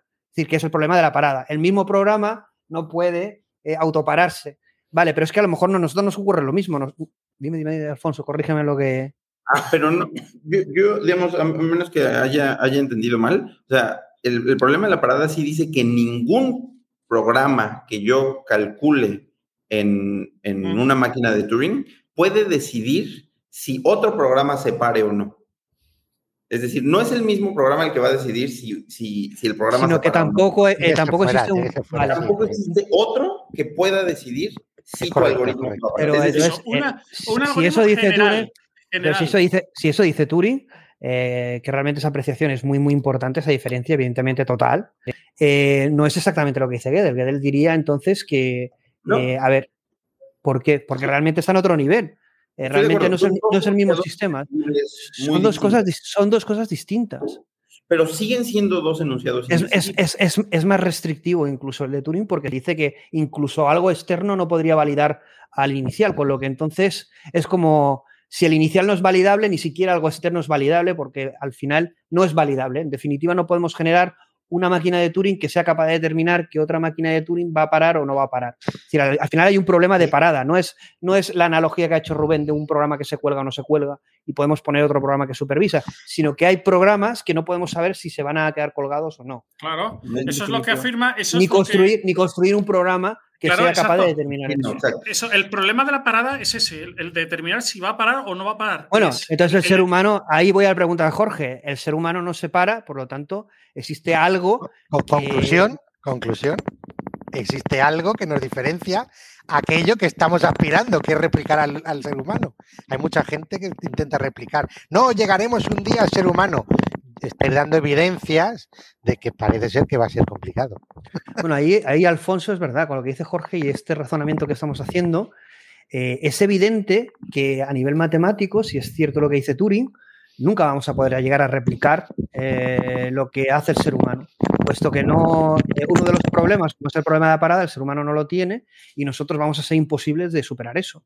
Entonces, pero sí que es verdad que si eso lo tenemos de momento como claro, porque es lo que se demuestra o se dice y nadie ha dicho lo contrario.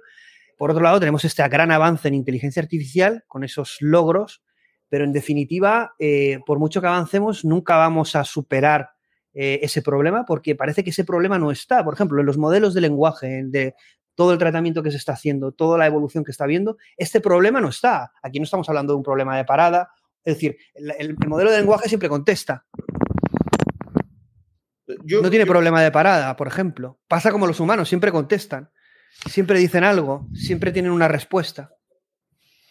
Bueno, yo, particularmente lo, que preguntas sobre, sobre si existirá una inteligencia artificial capaz de ah, mejorar a los humanos o, algo, parecido, yo, soy bastante casi cínico en, en este sentido. Yo pienso que sí, siempre y cuando plantemos correctamente el problema, ¿no? Es decir, si ustedes me, dicen, ¿será posible que una inteligencia artificial mejore lo que hace un ser humano en esta actividad concreta?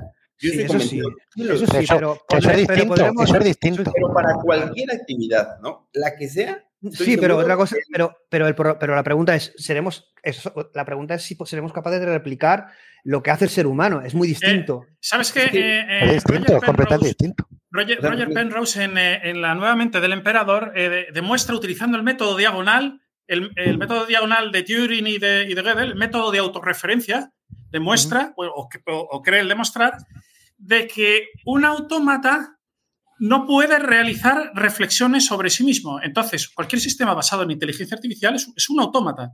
Es una máquina, es una máquina cuyos estados internos se representan mediante números naturales o ternas de números naturales. y no podría realizar reflexiones sobre bueno, sí mismo. aquí haríamos una reflexión que sé que Alfonso estos saltos tanto, que viene de la matemática estos saltos tan, pero no podríamos generar inteligencia artificial con conciencia, por lo que no podríamos generar este tipo de programación podríamos simularla o generar modelos cognitivos que pudieran replicar el comportamiento, pero no la naturaleza propia de la cognición, por lo que no podemos hacer lo que está comentando Rubén y lo que estamos explicando aquí. Aunque hay, es, es uno de los temas en neurociencia y en inteligencia artificial, uf, que es locura, ¿no? Que es el replicar eh, ese tema, ¿no? A nivel matemático, porque dejar de ser metafísica para ser ciencia, ¿no?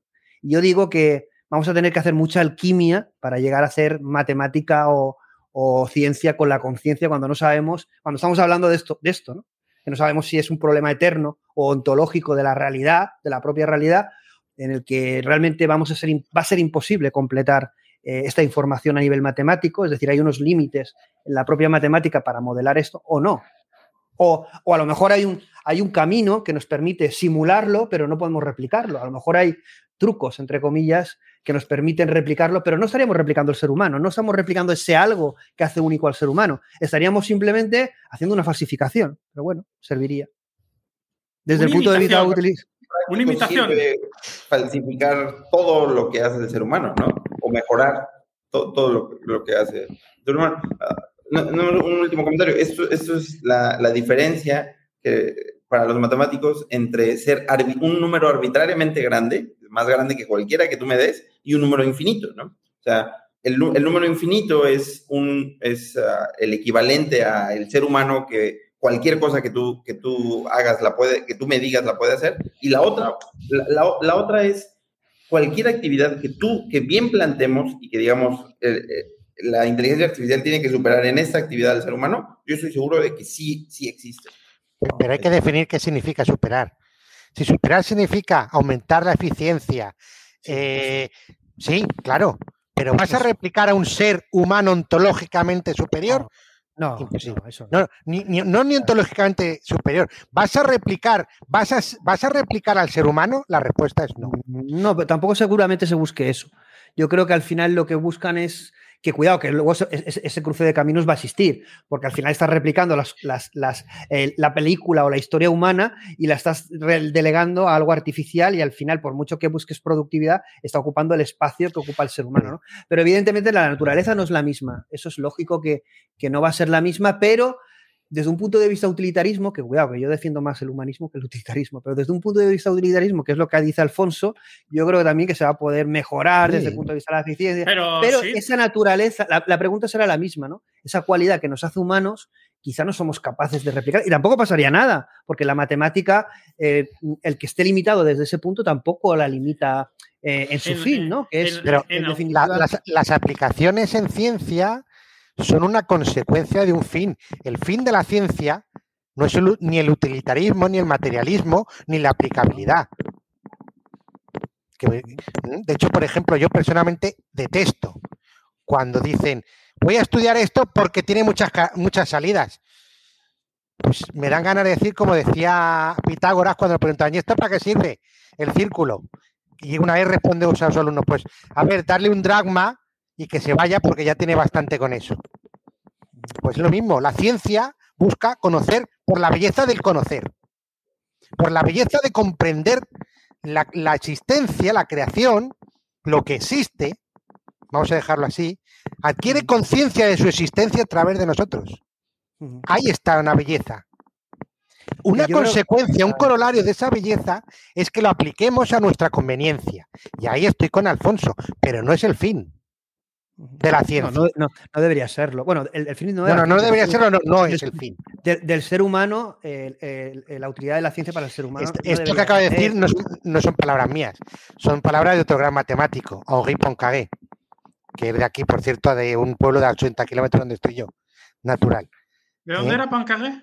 Poincaré es de, de nació cerca de Bretaña, Normandía. Era normando. Sí. Realmente. por eh, cierto, hablando de eso, él era ingeniero de minas, se sacó la oposición de inspector de trabajo y le pasó como a Einstein en la oficina de patentes. Se aburría y dijo: Pues voy a hacer matemática porque encuentro belleza. Bueno, ahí, ahí, realmente yo estoy con los dos, con Jorge y con Alfonso. Es decir, realmente es verdad que la ciencia, independientemente de esa visión humanista con un fin, eh, al final el enfoque práctico, a pesar de estos teoremas, lo va a seguir teniendo, porque la matemática eso sí, digo algo, es, no, no, es que busque la verdad última, sino al final busca eh, una modelización de esa verdad, ¿no? cada, vez, será, cada, vez será, mejor, ¿no? Y entonces en ese sentido lo que dice Alfonso, ¿no? Es decir, bueno, realmente no vamos a tener el infinito porque eso es el ser humano, pero lo que podamos tener seguro que, que nos sirve, es útil porque es lo que nos ha dado este gran avance.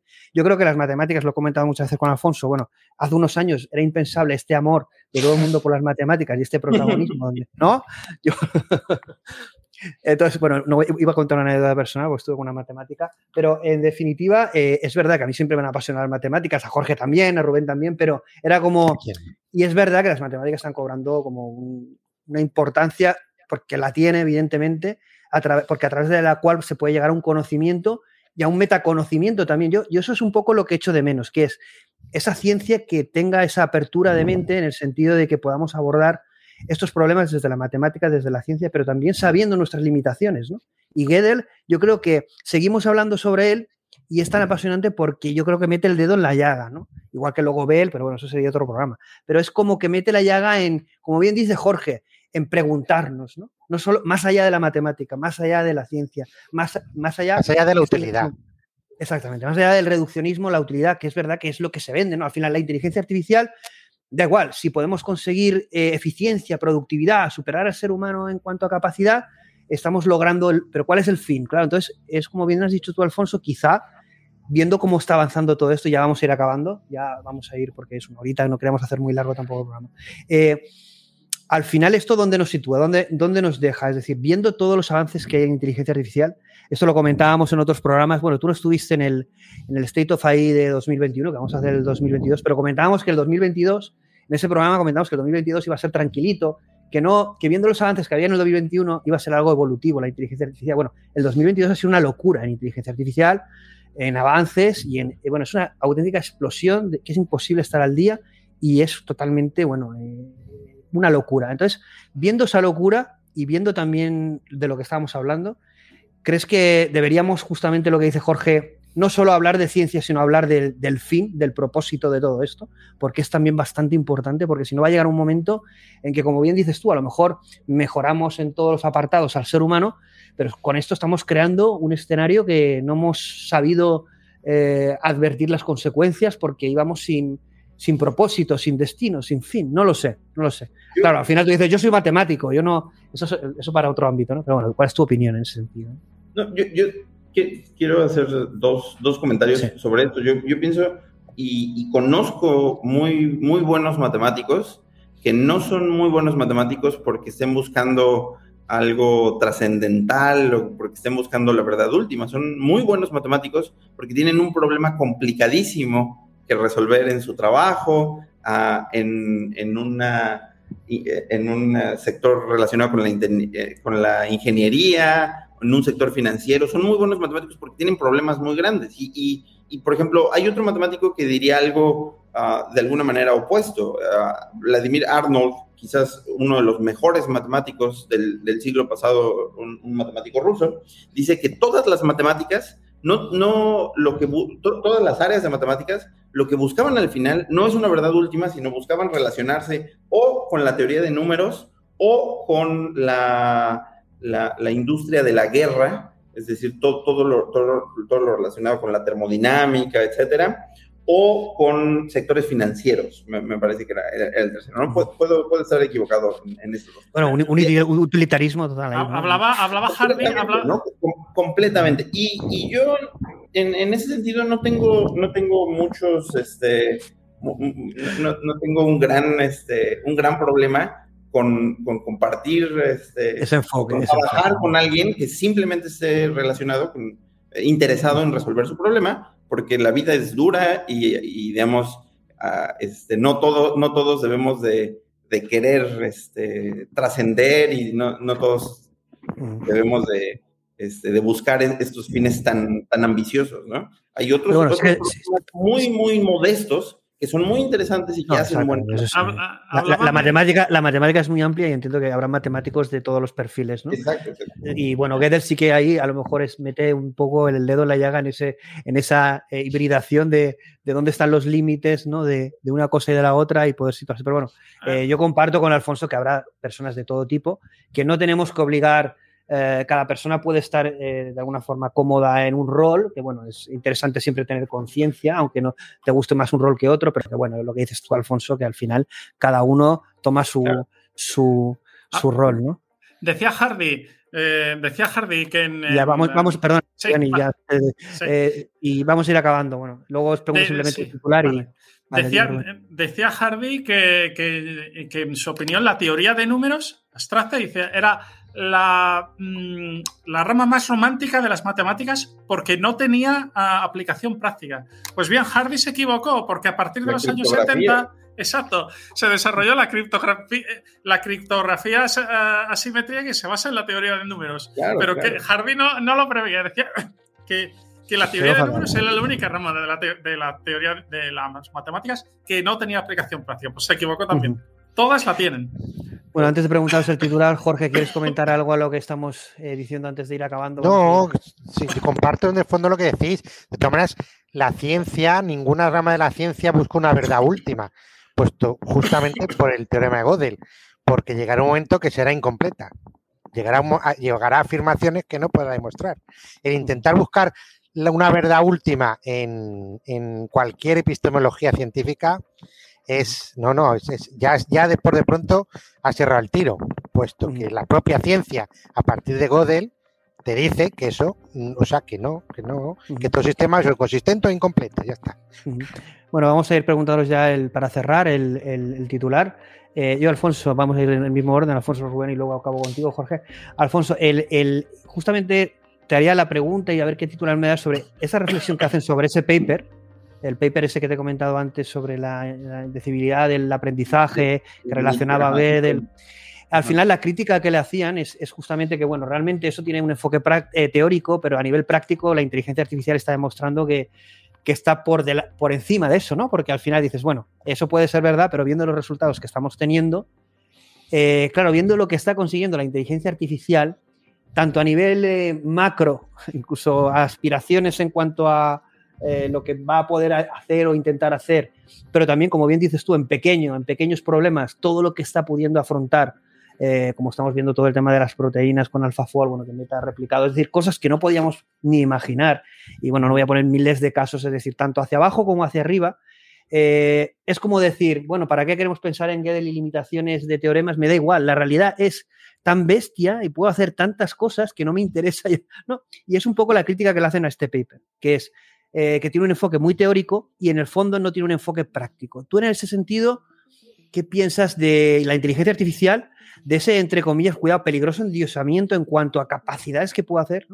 Y luego a veces eh, cosas como las de Gödel que nos da una visión, eh, como dice Jorge, que nos puede llevar a tener una visión como más humanista, más de propósito, más de conciencia de, nuestras limitaciones y, ser un poquito en ese sentido más realista del papel de, la ciencia, la matemática, el conocimiento. Es decir, parece que se obvia, ¿no? Cuando vemos la, potencia o el utilitarismo de todo este tipo de cosas. ¿Qué piensas? Yo creo que, esa crítica al artículo es un poco injusta, porque ese artículo en particular sí tiene una consecuencia eh, que es relevante, por ejemplo, para la gente que hace ciencia de datos, ¿no? O sea, la, la, la pregunta siguiente de, ¿será posible que con estos datos yo logre entrenar un modelo que satisfaga tal? Esa pregunta, en algunos casos, ellos demuestran que es indecidible. Y esta no es una pregunta de un filósofo, no es una pregunta de un experto en matemáticas, ¿no? Esta es, la pregunta de un eh, jefe de proyecto o es, la, eh, o es la pregunta de un científico de datos junior. Es una pregunta que tiene una, que tiene una importancia, ¿no? Ahora, que eh, el que estas técnicas ayuden a mejorar el performance de un modelo, es posible que no, es posible que no, estoy de acuerdo con, esto, pero digamos, sería parecido a decir, ¿de qué me sirve conocer la función de la campana de Gauss si yo nunca voy a ver una campana de Gauss teórica, ¿no? Si yo siempre voy a ver un histograma que se aproxima a la campana de Gauss. No sé, puedo, puedo, estar de acuerdo en que no es, este, no es eh, inmediatamente útil, pero, pero para todas las personas que nos gusta en nuestra profesión entender en la medida de nuestras posibilidades en dónde estamos parados, creo que es muy importante eh, este, este resultado, ¿no? Si uno busca una aplicación un poquito más, este, más cercana a la realidad de la, de la indecidibilidad, hay un trabajo también en Nature que relaciona la indecidibilidad de, de algún, que, que, que demuestra la indecidibilidad de algunas ecuaciones en física. Esto es muy, muy, muy concreto, ¿no? Yo, yo soy este, ni siquiera un aficionado de la física, entonces no, no entiendo, no entiendo suficiente de, estos temas, pero sé que quien busque una aplicación más concreta de la indecidibilidad puede encontrarla en la física. En ese artículo que, les comento, te lo va a pasar. Sí, pásanoslo eh, para que lo linquemos. Sí, eso, eso lo, eso lo quiero observar. En Twitter, poner, poner, ponerlo en Twitter. Sí, sí. Porque la, la, física no, no dice o no dice, la física observa y concuerda y luego objetiviza con la matemática. Hmm. Pero es otra cosa. o sea, no sé, yo dije, dije por el fondo si realmente lo que dice es que en la física hay, hay ecuaciones indecidibles. No, hmm. lo que hay es observación, concuerda con la realidad, objetivizo con matemática, punto. No, no, procede, no procede decir eso. La ciencia en el método científico no procede decir eso.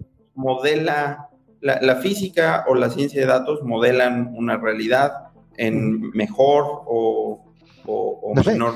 Pero la, física precisamente es la ciencia del observable, la que desarrolló el método científico. Y el método científico es observo y comparo. Comparo y modelizo una vez que consigo que, que lo que calculo Claro, con su sí.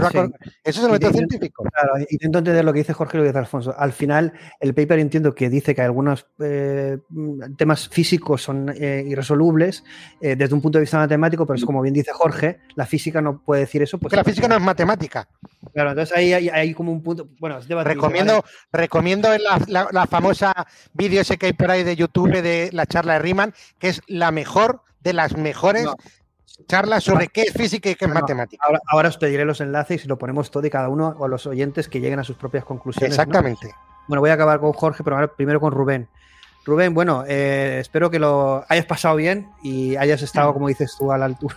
Yo creo que sí has aportado tu conocimiento, tu pasión y tu, muchas anécdotas y tu visión de este tipo de cosas. Además, el trabajo que hacéis en el, en el blog del oráculo, que es súper interesante y que recomiendo. ¿Cuál crees en este sentido? Bueno, eh, que eh, si va a seguir teniendo importancia esta limitación en todo lo que estamos viendo en un futuro, tanto en la- eh, cómo abordamos la inteligencia artificial. Tú estás viendo muchas noticias de la inteligencia artificial, publicáis también muchas cosas, también del tema cognitivo, de inteligencia artificial. Es decir, ¿cómo ves el tema en este sentido, eh, lo que le estaba explicando Alfonso? ¿no? Es decir, yo creo que esos teoremas y lo que presuponen, casi que nos olvidamos de ellos a la hora de abordar determinados Mm. eh, temas, ¿no? Eh, por ejemplo, el tema cognitivo, el tema de la conciencia, ¿no? Eh, se hace ese salto lógico y todos estos teoremas como que se olvidan. ¿Cuál sería un poco tu titular, resumen rápido para ya acabar? Porque estamos un poquito, eh, queremos acabar no, mucho más de dos minutos. Así, algo rápido de por dónde van a ir los tiros. Vamos a seguir hablando de Gödel. Eh, eh, cuando afrontamos estos problemas con los de conciencia, que como dice Jorge es algo inabordable, o como es la replicación del ser humano, nos volvemos locos realmente o olvidamos realmente todos estos teoremas que no deberíamos un poco, o deberíamos debatirlo, como dice Alfonso en este paper de la física, que como dice Jorge, no, pues esto no puede decir esto, pero al final Ah. este debate existe, ¿no? En papers, en ciencia, unos Mm. piensan una cosa, unos piensan otra, que luego eh, yo estoy un poco más en la línea de Jorge, pero lo que dice Alfonso es cierto, al final el abrir el debate ahí, pues bueno, eh, cada uno luego que saque sus propias conclusiones. Rubén, ¿tú qué piensas en temas un poquito más delicados como la de cognición, conciencia, etcétera? El, ¿Qué va a pasar ahí? el primer teorema de Gödel implica que existen partes de la verdad que son inaccesibles al método lógico axiomático. Y en su aplicación a la inteligencia artificial es posible que afecte a, a largo plazo en la posibilidad de alcanzar una, inteli- una inteligencia artificial general, una AGI. Eh, Por el contrario, sí que, es, de- sí que será posible ir eh, mecanizando eh, algunos aspectos de la, cognición, como por ejemplo, bueno, desde hace décadas, por ejemplo, las calculadoras, que, mecani- que mecanizan eh, la- las capacidades de cómputo del cerebro humano, incluso ti- tienen un mucho mayor rendimiento. Y en los últimos 10, 20 años, eh, estos mecanización se ha extendido a otras facetas cognitivas como el reconocimiento de objetos, o la, eh, el el- la detección de objetos o el reconocimiento incluso de rostros. Pero en mi opinión, el primer los dos teoremas de Gödel afecta- afectarán a la, a la capacidad que tiene una máquina de tener reflexiones sobre sí misma y por lo tanto al objetivo de alcanzar la, eh, in- la inteligencia artificial general, General. que es una de las metas del siglo XXI. Bueno, ahí como decía, lo veremos, ¿no? Es decir, veremos cómo, si lo pueden resolver, que sería análogo a la parada de Turing, es decir, cómo- si pueden crear esa, esa máquina que sea capaz de reflexionar sobre sí misma, o como decía Turing, que es algo eh, imposible de crear, o lo que hacemos es algo totalmente distinto. Eh, bueno, vamos a Jorge y acabamos ya, que es una, nos hemos pasado 10 minutos. Jorge, eh, yo voy a ir un poquito diferente a lo que les he preguntado, que casi sería para un siguiente programa, pero eh, lo, ha- hazlo rápido para titular porque eh, estamos ya pasados de tiempo.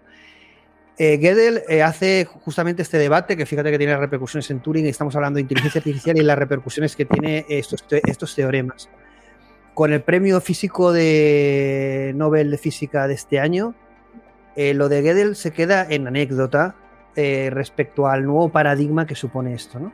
Que además tiene implicaciones a todos los niveles, pero que volvemos a lo mismo, se sigue sin asumir, ¿no? Es como que mm, tenemos ese reduccionismo. ¿no? ¿Qué tiene que ocurrir para, para que la gente vea la evidencia científica y las limitaciones científicas y del propio ser, ser humano a nivel ontológico y epistemológico y que realmente entiendan que la ciencia no es algo no busca la verdad última y que, que no podemos ser solo eso. Y, por qué ocurre realmente este, este, debate cuando no hay debate en principio? Y como bien dices tú, si hay debate, pues que se demuestre lo contrario y que ganen un Nobel. Eh, yo diría, el siglo XX en la ciencia se resume en tres grandes pasos. La mecánica no lineal, que llega a la mecánica caótica, fractales, la indeterminación cuántica, teorema de Bell, y Gödel y se resumen cientificistas del siglo XXI, rendíos porque no tenéis nada que hacer. Está muy bien, como esto es muy de clickbait, ¿eh? Esto lo vamos a poner para que haga la puso. bueno, Jorge es muy guerrero, pero es, la, es un la, ciencia no es cientificista. Yo creo que, eh, y ahí estaréis todos de acuerdo, vemos un momento genial en cuanto a conocimiento, ciencia, descubrimientos, eh, apasionante en el ser humano. Lo que hay que hacer es darlo una, darle una aplicación para que la vida del ser humano sea, como dice Jorge también, más digna, más libre y mejor para todos, al nivel que cada uno quiera. ¿no? Bueno, yo eh, estaba un poco también asustado por el programa, eh, porque son temas así como, pero me ha parecido una charla eh, muy diferente y apasionante. Yo espero que hayáis disfrutado, porque al final lo que consiste es eh, que podamos disfrutar y debatir cosas, cada uno a su historia, y que luego esto también llegue a la gente, que vean ahí cuatro mentes eh, potentes, pero bueno, es un placer tener a Jorge, tener a Alfonso, eh, bueno, Alfonso desde México, eh, que lo hemos comentado, que no sé, ¿qué hora es allí, Alfonso, ahora? ¿Qué hora tenéis allí? Ah, es la 1.45. ¿En qué estado ah, estás, por cierto? Yo vivo en Yucatán, en Ah, Mérida, en abajo. Mérida, al sur de, Abajo, abajo. Pero bueno, es un- placer, como bien decimos, XHub ahí da eh, voz al talento, también tener a Rubén y con sus iniciativas, contenidos, seguirlo en Twitter. Y bueno, es un placer, eh, espero que guste mucho a la comunidad, esperamos comentarios. Sabéis que el tema de Godel, eh, muchos no se atreven a hablar, pero todos eh, tienen opinión sobre lo mismo. Lo publicaremos en LinkedIn, os pediré las referencias, lo publicaremos, a ver qué debate se genera ahí. Nos pondrán a caldo, dirán que sí, dirán que no. Que es lo interesante que al final estos temas, que poca gente habla sobre ellos, desde estas perspectivas, eh, pues podamos generar debate y divulgación en la calle. y es lo, lo interesante. Bueno, un placer. Y hasta Muchas gracias por el tiempo prestado y a disposición de todos desde aquí. Chao. Un saludo, un abrazo a todos.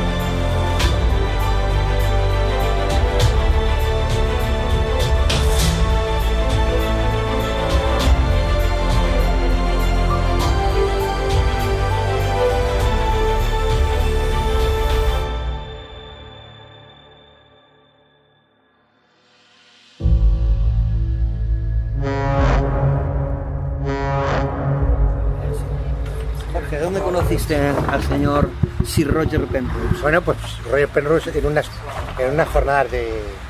En, una- en una- en unos cursos de verano en la Universidad de Zaragoza. A ver, no lo conozco personalmente, decir, hola Roger, ¿qué tal? No, pero, pero- pero- ¿En qué año fue eso? pues eso fue en el año 2002, 2001, un ve- el verano, no sé si me acuerdo en 2002 o 2001.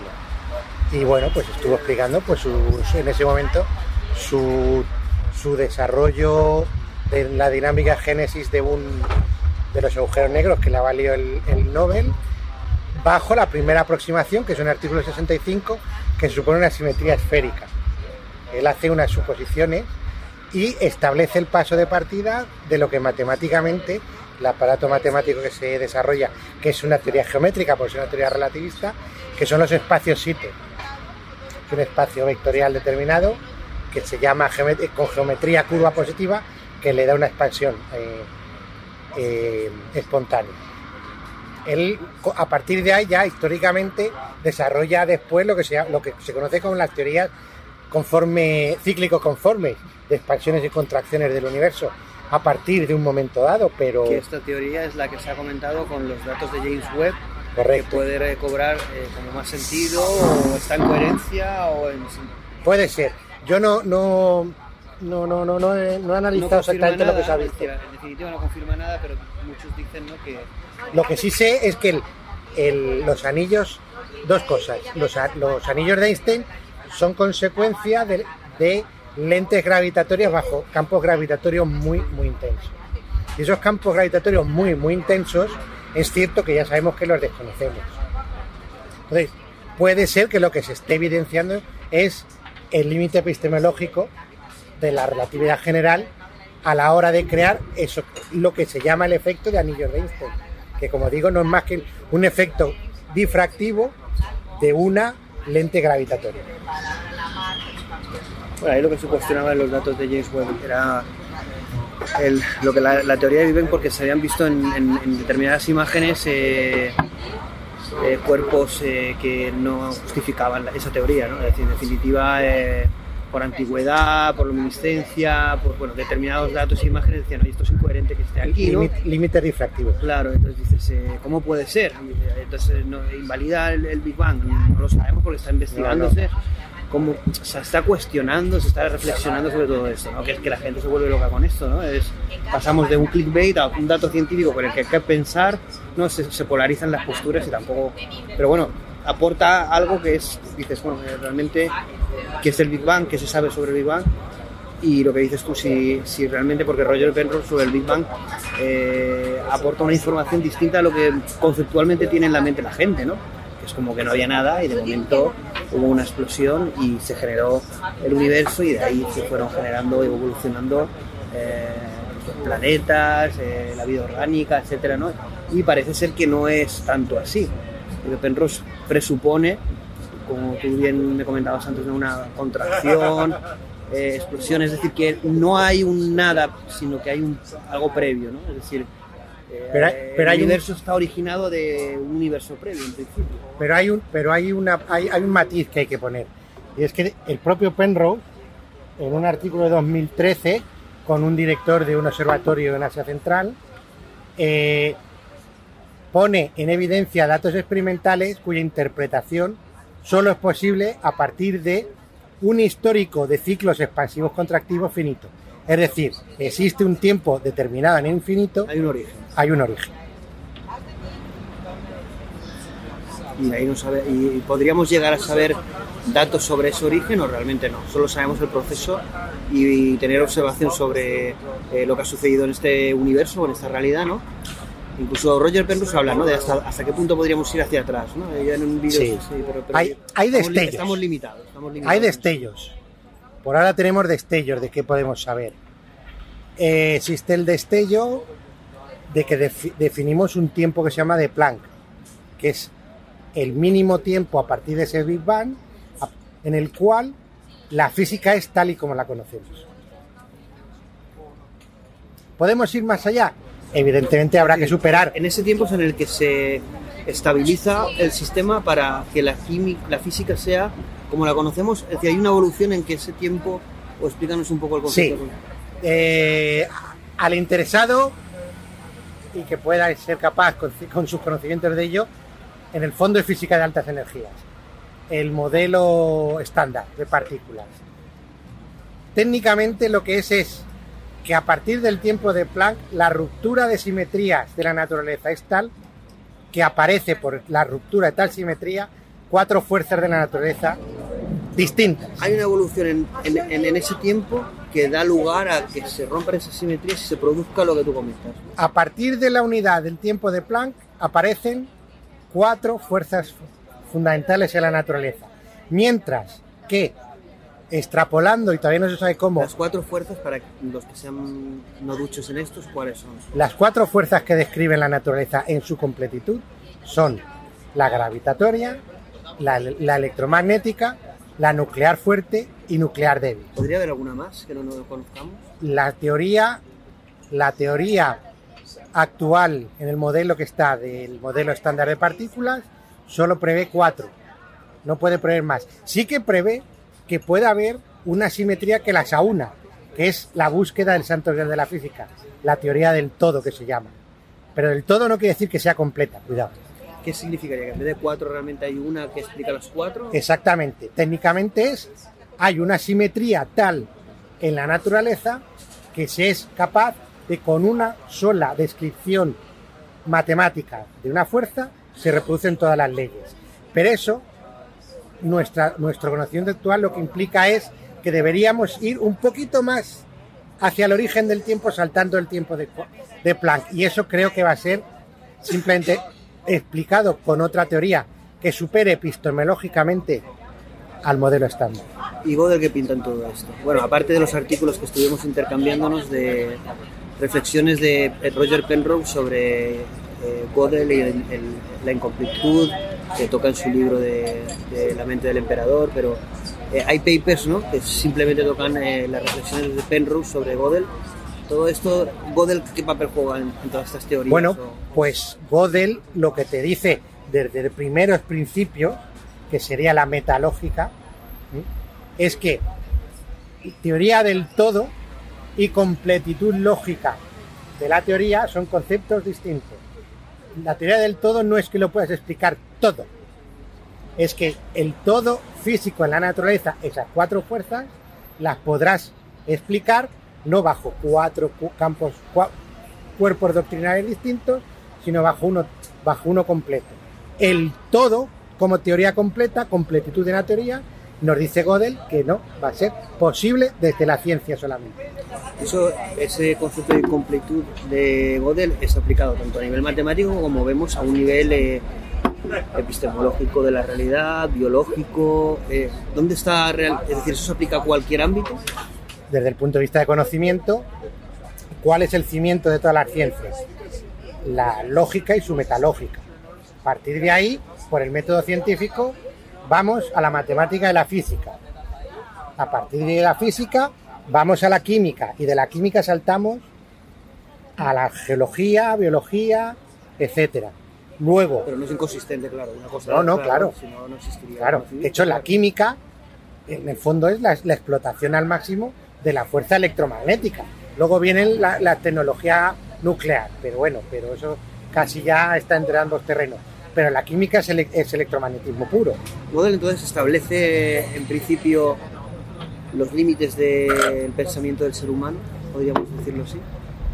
Sí. Más que los límites del presente humano en sí es hasta dónde las teorías naturales pueden llegar en sus primeros principios. Esos límites no podríamos superarlos en principio porque son eh, ontológicos, ¿no? Es decir, no- Exactamente. La lógica es ontología. Y eh, si tenemos que hacer un programa de Gödel, de dónde está el debate realmente, porque claro, tú lo comentas y no hay debate, ¿no? Está todo muy claro. Eh, ¿De qué se podría debatir realmente sobre Gödel? Estoy de acuerdo, ¿no? Es decir, eh, o está muy claro que lo que dice Gödel es totalmente cierto, trasladado a la realidad, Pues eh, y por lo tanto no hay discusión y tampoco debate, no, no, no cabe un programa de debate. No, yo creo que, que, hombre, si supiéramos cuál, dónde está el punto débil, digamos, pues lo, lo sabríamos, sabríamos todo. Yo creo que lo que hay que poner es gente de distintas disciplinas a, a corroborar o a contrastar sus sentimientos Sobre esa teoría. sobre esa, sobre esa y ver hasta dónde llegamos. No sé dónde capaz, pero siempre donde hay el más tipo de duda, aunque sea en el terreno especulativo, se puede avanzar con buena voluntad. Y ahí eh, tiene relación lo que es la, los teoremas de Gödel con la computabilidad de, de, por ejemplo, de la conciencia que decía Penrose. ¿Tiene algo que ver o, o no? Es decir, realmente eh, computabilidad y incompletud de Gödel están relacionados, es decir, eh, son conceptos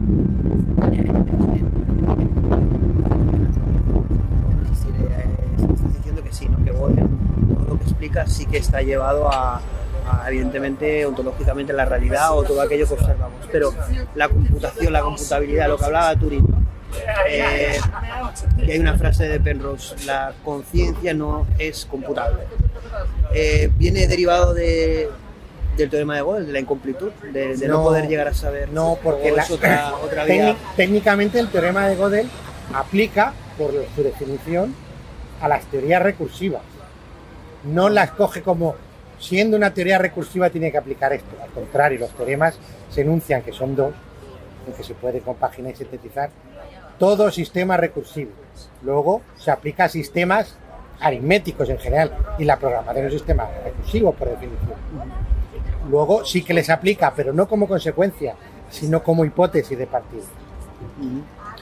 Bueno, pues entonces que este audio sirva de invitación a quien le haya podido interesar y que no le haya explotado la cabeza, sino que al contrario, lo que le haya sido es óbice para mostrar interés tanto por Gödel, que seguro que todos los que nos escuchan lo tienen, bueno, pues para crear un programa alrededor de Gödel y sus teoremas que están muy relacionados con inteligencia artificial, con física, con mecánica cuántica, con, con todos estos conceptos que, y teorías que nos apasionan y poder crear un programa de debate, como dice Jorge, desde varias disciplinas, desde varias sensibilidades, de tal, ma- de tal forma que podamos eh, intercambiar opiniones y ver a ver qué, qué es lo que sale de ahí, que también la gente pueda tanto formarse como tener curiosidad, como tener opinión sobre, sobre ello, que es, son temas, la verdad, que son difíciles de encontrar gente que pueda, eh, desde el conocimiento, desde la pasión, como tienes tú, Jorge, pues eh, eh, opinar e ilustrarnos un poco en este sentido.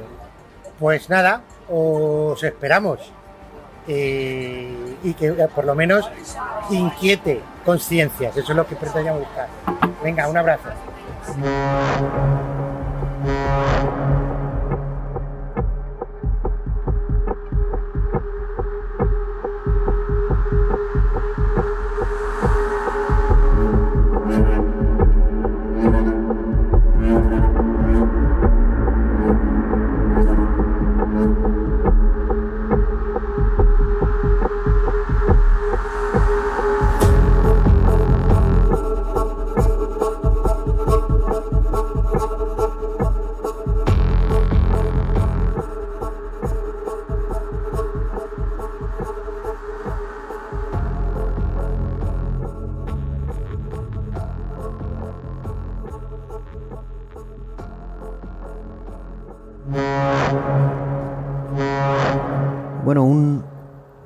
Final, este bonus track con Jorge Julián, que supuso el principio y la creación de del programa que, acabáis de escuchar.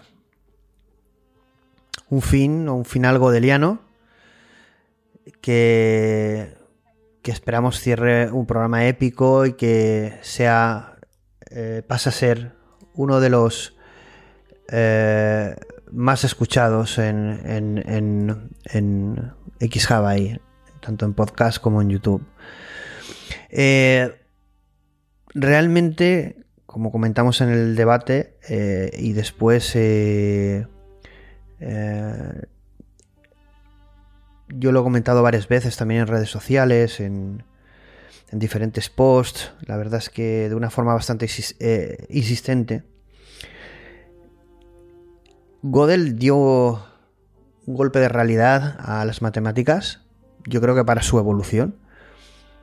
Eh, estoy convencido, pero bueno, eh, después de esta, esta, este golpe de realidad, eh, lo de las teorías de Bell y luego la prueba premio Nobel de Física 2022 de, de este año, ¿no? Ha supuesto yo creo un mazazo aún más importante, esa realidad no local, ¿no? Esa que casi estoy pensando, eh, y nos lo comentáis, si os apetecería que hiciéramos un programa alrededor de justamente esas teorías y lo que supone eh, para la ciencia, para el conocimiento, para la misma eh, inteligencia artificial también. Qué, qué visión, qué, qué propuesta hace que modifique realmente abordar determinadas cosas en, en esta tecnología, en estas tecnologías de, inteligencia artificial que son el leitmotiv, el centro de, de XHawaii, ¿no? Eh, y que realmente es apasionante porque, como siempre digo, la inteligencia artificial nos pone un espejo, nos pone un reto, nos pone la responsabilidad de decidir eh, quiénes queremos ser en el futuro y qué haremos con las respuestas que, esta tecnología nos ofrezca, ¿no? Pero que bueno, eh, es lo mismo que, ocurrió con Gödel, que con los teoremas de Bell y con muchas más cosas que vamos descubriendo, porque hay veces que la verdad es incómoda para muchos, ¿no? Y no se llega de aceptar como no se llega a aceptar eh, a pesar de, quedar demostrada. Pero bueno, si se demuestra lo contrario, alguien lo demuestra, pero es verdad que muchas veces los cientificistas eh, son más emocionales o menos racionales que, que aquellos que defendemos una visión más abierta en este sentido, ¿no? Eh, yo creo eh, más abierta ante lo desconocido, porque al final como bien dice mi amigo Jorge Julián, eh, la actitud ante lo, de lo desconocido nos, define como, personas y es quizá lo más importante en esta vida, esa, actitud ante lo que no conocemos. ¿no? Él quería comentar también, y lo iba a hacer inicialmente en el al principio del programa, pero mm, la verdad es que me pareció interesante hacerlo al final porque era un tema más, eh, más personal eh, también más de opinión mía, eh, es el, bueno, un poco la, lo mismo digo, sin entrar a hacer una biografía extensa, eh, cualquier cosa que nos hayamos equivocado, eso también comentarlo, ¿no? En el programa, en la introducción, en el debate, lo hacemos, todo este contenido lo hacemos con afán de, divulgación, con un afán de, ser rigurosos y serios, evidentemente pero también sin miedo a meter la pata, ¿no? Y, en caso de hacerlo, decir algo que, bueno, que no sea cierto o estemos equivocados, pues se puede rectificar en cualquier momento sin ningún problema, porque al final lo que promovemos es la búsqueda de individual y colectiva, evidentemente también, de cada cual de, la verdad, de conocimiento, de su aplicación práctica, eh, como bien ha dicho Alfonso, ¿no? y al final entre todos una sociedad formada, una sociedad con conciencia es una sociedad mejor y seguro que construye un mundo mejor para todos, un mundo más libre y mejor para todos. Bueno, lo que quería deciros es, que eh, quería comentar parte de la vida de, de, más personal, eh, pero que me, resultó muy llamativa porque para mí es tan, es tan interesante eh, la persona como la obra, este genio de Godel, es decir, qué, es, qué es, lo que pudo eh, influirle, tanto a nivel positivo, negativo, eh, pero bueno, eh, somos seres emocionales, ¿no? y quería dos hechos comentarlos al final y no al principio. Uno es el, en que el 20 de septiembre de 1938 Godel se casó, se contrajo matrimonio con Adele Nimbursky, que se, eh, él conocía a Adele eh, hacía tiempo, hacía 10 años, eh, y, pero los padres de, de Godel no, no, les gustaba esta relación porque Adele era bailarina y además de ser bailarina era divorciada y, era mayor que él, 6 años mayor que él en concreto, y bueno, no, no, era del agrado de los padres, pero Godel, entiendo que por amor, se casó con ella y, se casaron. Y bueno, nunca tuvieron hijos, tampoco sabemos exactamente el motivo, pero bueno, nunca tuvieron hijos, pero sí que fue su mujer hasta el final de, sus días, ¿no? Y, quería comentar este hecho de, amor por parte de Godel, este genio matemático y racional, pero seguro que emocional, ¿no? Y, esta decisión, ¿no? Y luego, eh, bueno, el, final, su muerte, en sus últimos años Godel sufrió muchos periodos de inestabilidad mental, eh, periodos, eh, enfermedades mentales en este sentido. Eh, tenía, estaba muy obsesionado con, la posibilidad de ser envenenado y no comía eh, en sus últimos tiempos no comía menos que su, justamente su esposa de pues la mujer que, que le acompañó hasta el final de sus días, eh, no comía menos que Adele le preparara la comida. Entonces, eh, bueno, resulta que varias pues, coincidencias de la vida.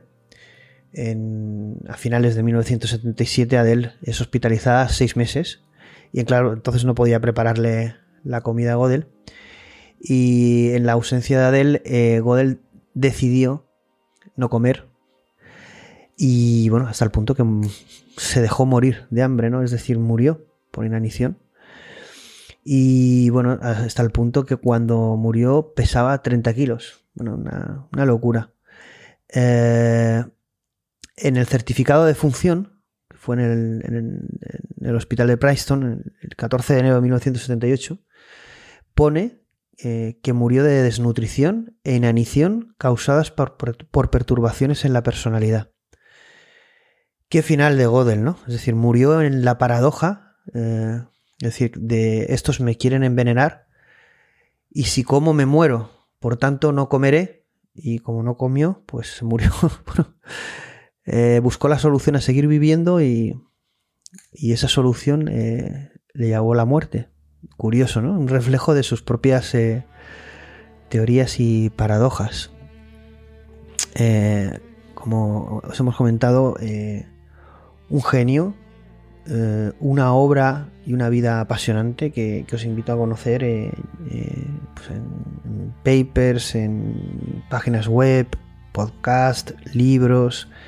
Hay una cantidad ingente de información en este sentido. Nosotros como he dicho al principio, os vamos a dejar eh, muchos enlaces a todo lo que hemos eh, comentado para que tengáis ahí eh, material, para que siempre demos rigor a todo lo que decimos, es decir, debatimos, si hablamos de un paper, ahí tenéis el paper, si hablamos de un programa o incluso de un tráiler, que al final sí que está disponible de forma gratuita esa serie de, de Godel incompleto la tenéis también disponible si queréis eh, verla.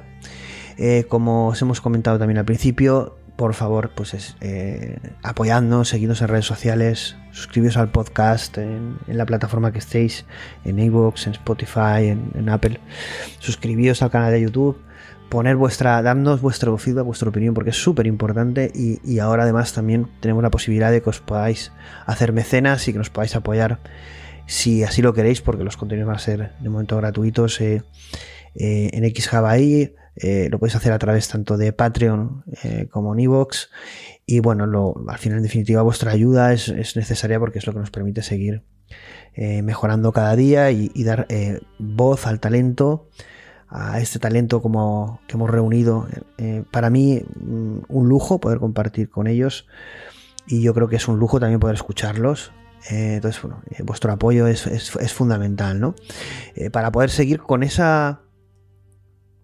Para que XJava ahí pueda seguir con, esa visión, donde el talento es protagonista, donde esa visión humanista de, futuro, de un futuro libre, de un futuro, mm, sí, disruptivo y distópico, pero creado por todos y no por unos pocos o con una única verdad eh, nos jugamos muchísimo, necesitamos tomar conciencia de que eh, estas tecnologías eh, van a definir el futuro del, mundo y de la humanidad y no podemos no ser partícipes de ello.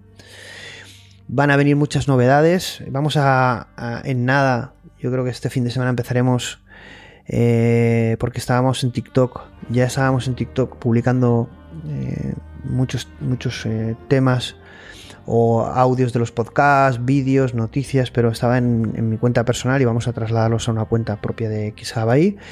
Y van a haber muchas novedades también en, 2023, cambios y cosas que os van a sorprender que no vamos a adelantar porque nos espera también un final de año, eh, eh, bueno, tremendo, hasta el punto que hemos eh, decidido posponer casi todas las peticiones de, confirmadas de, colaboración o de programas hasta el 2023, prácticamente la segunda eh, semana de, enero porque bueno, estábamos totalmente desbordados y eh, en diciembre, en mediados de diciembre, pues tomaremos un, pequeño respiro, supongo, o como mucho en ese respiro haremos o haré programas más individuales porque serán épocas de, fiesta, de recogimiento, de descanso, de desconexión y, bueno, pero bueno, vamos a ir hasta hasta esas fechas. Vamos a tener un final de año lleno de programas que hemos anunciado y que son eh, interesantísimos y sobre todo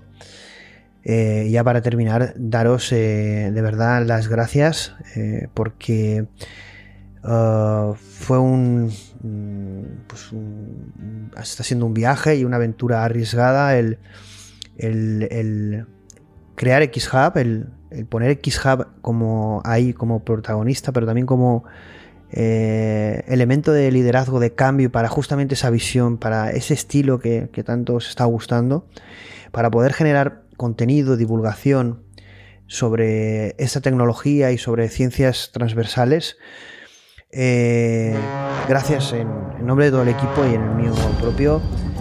Eh, nos vemos en la próxima. Muchas gracias amigos. Un saludo.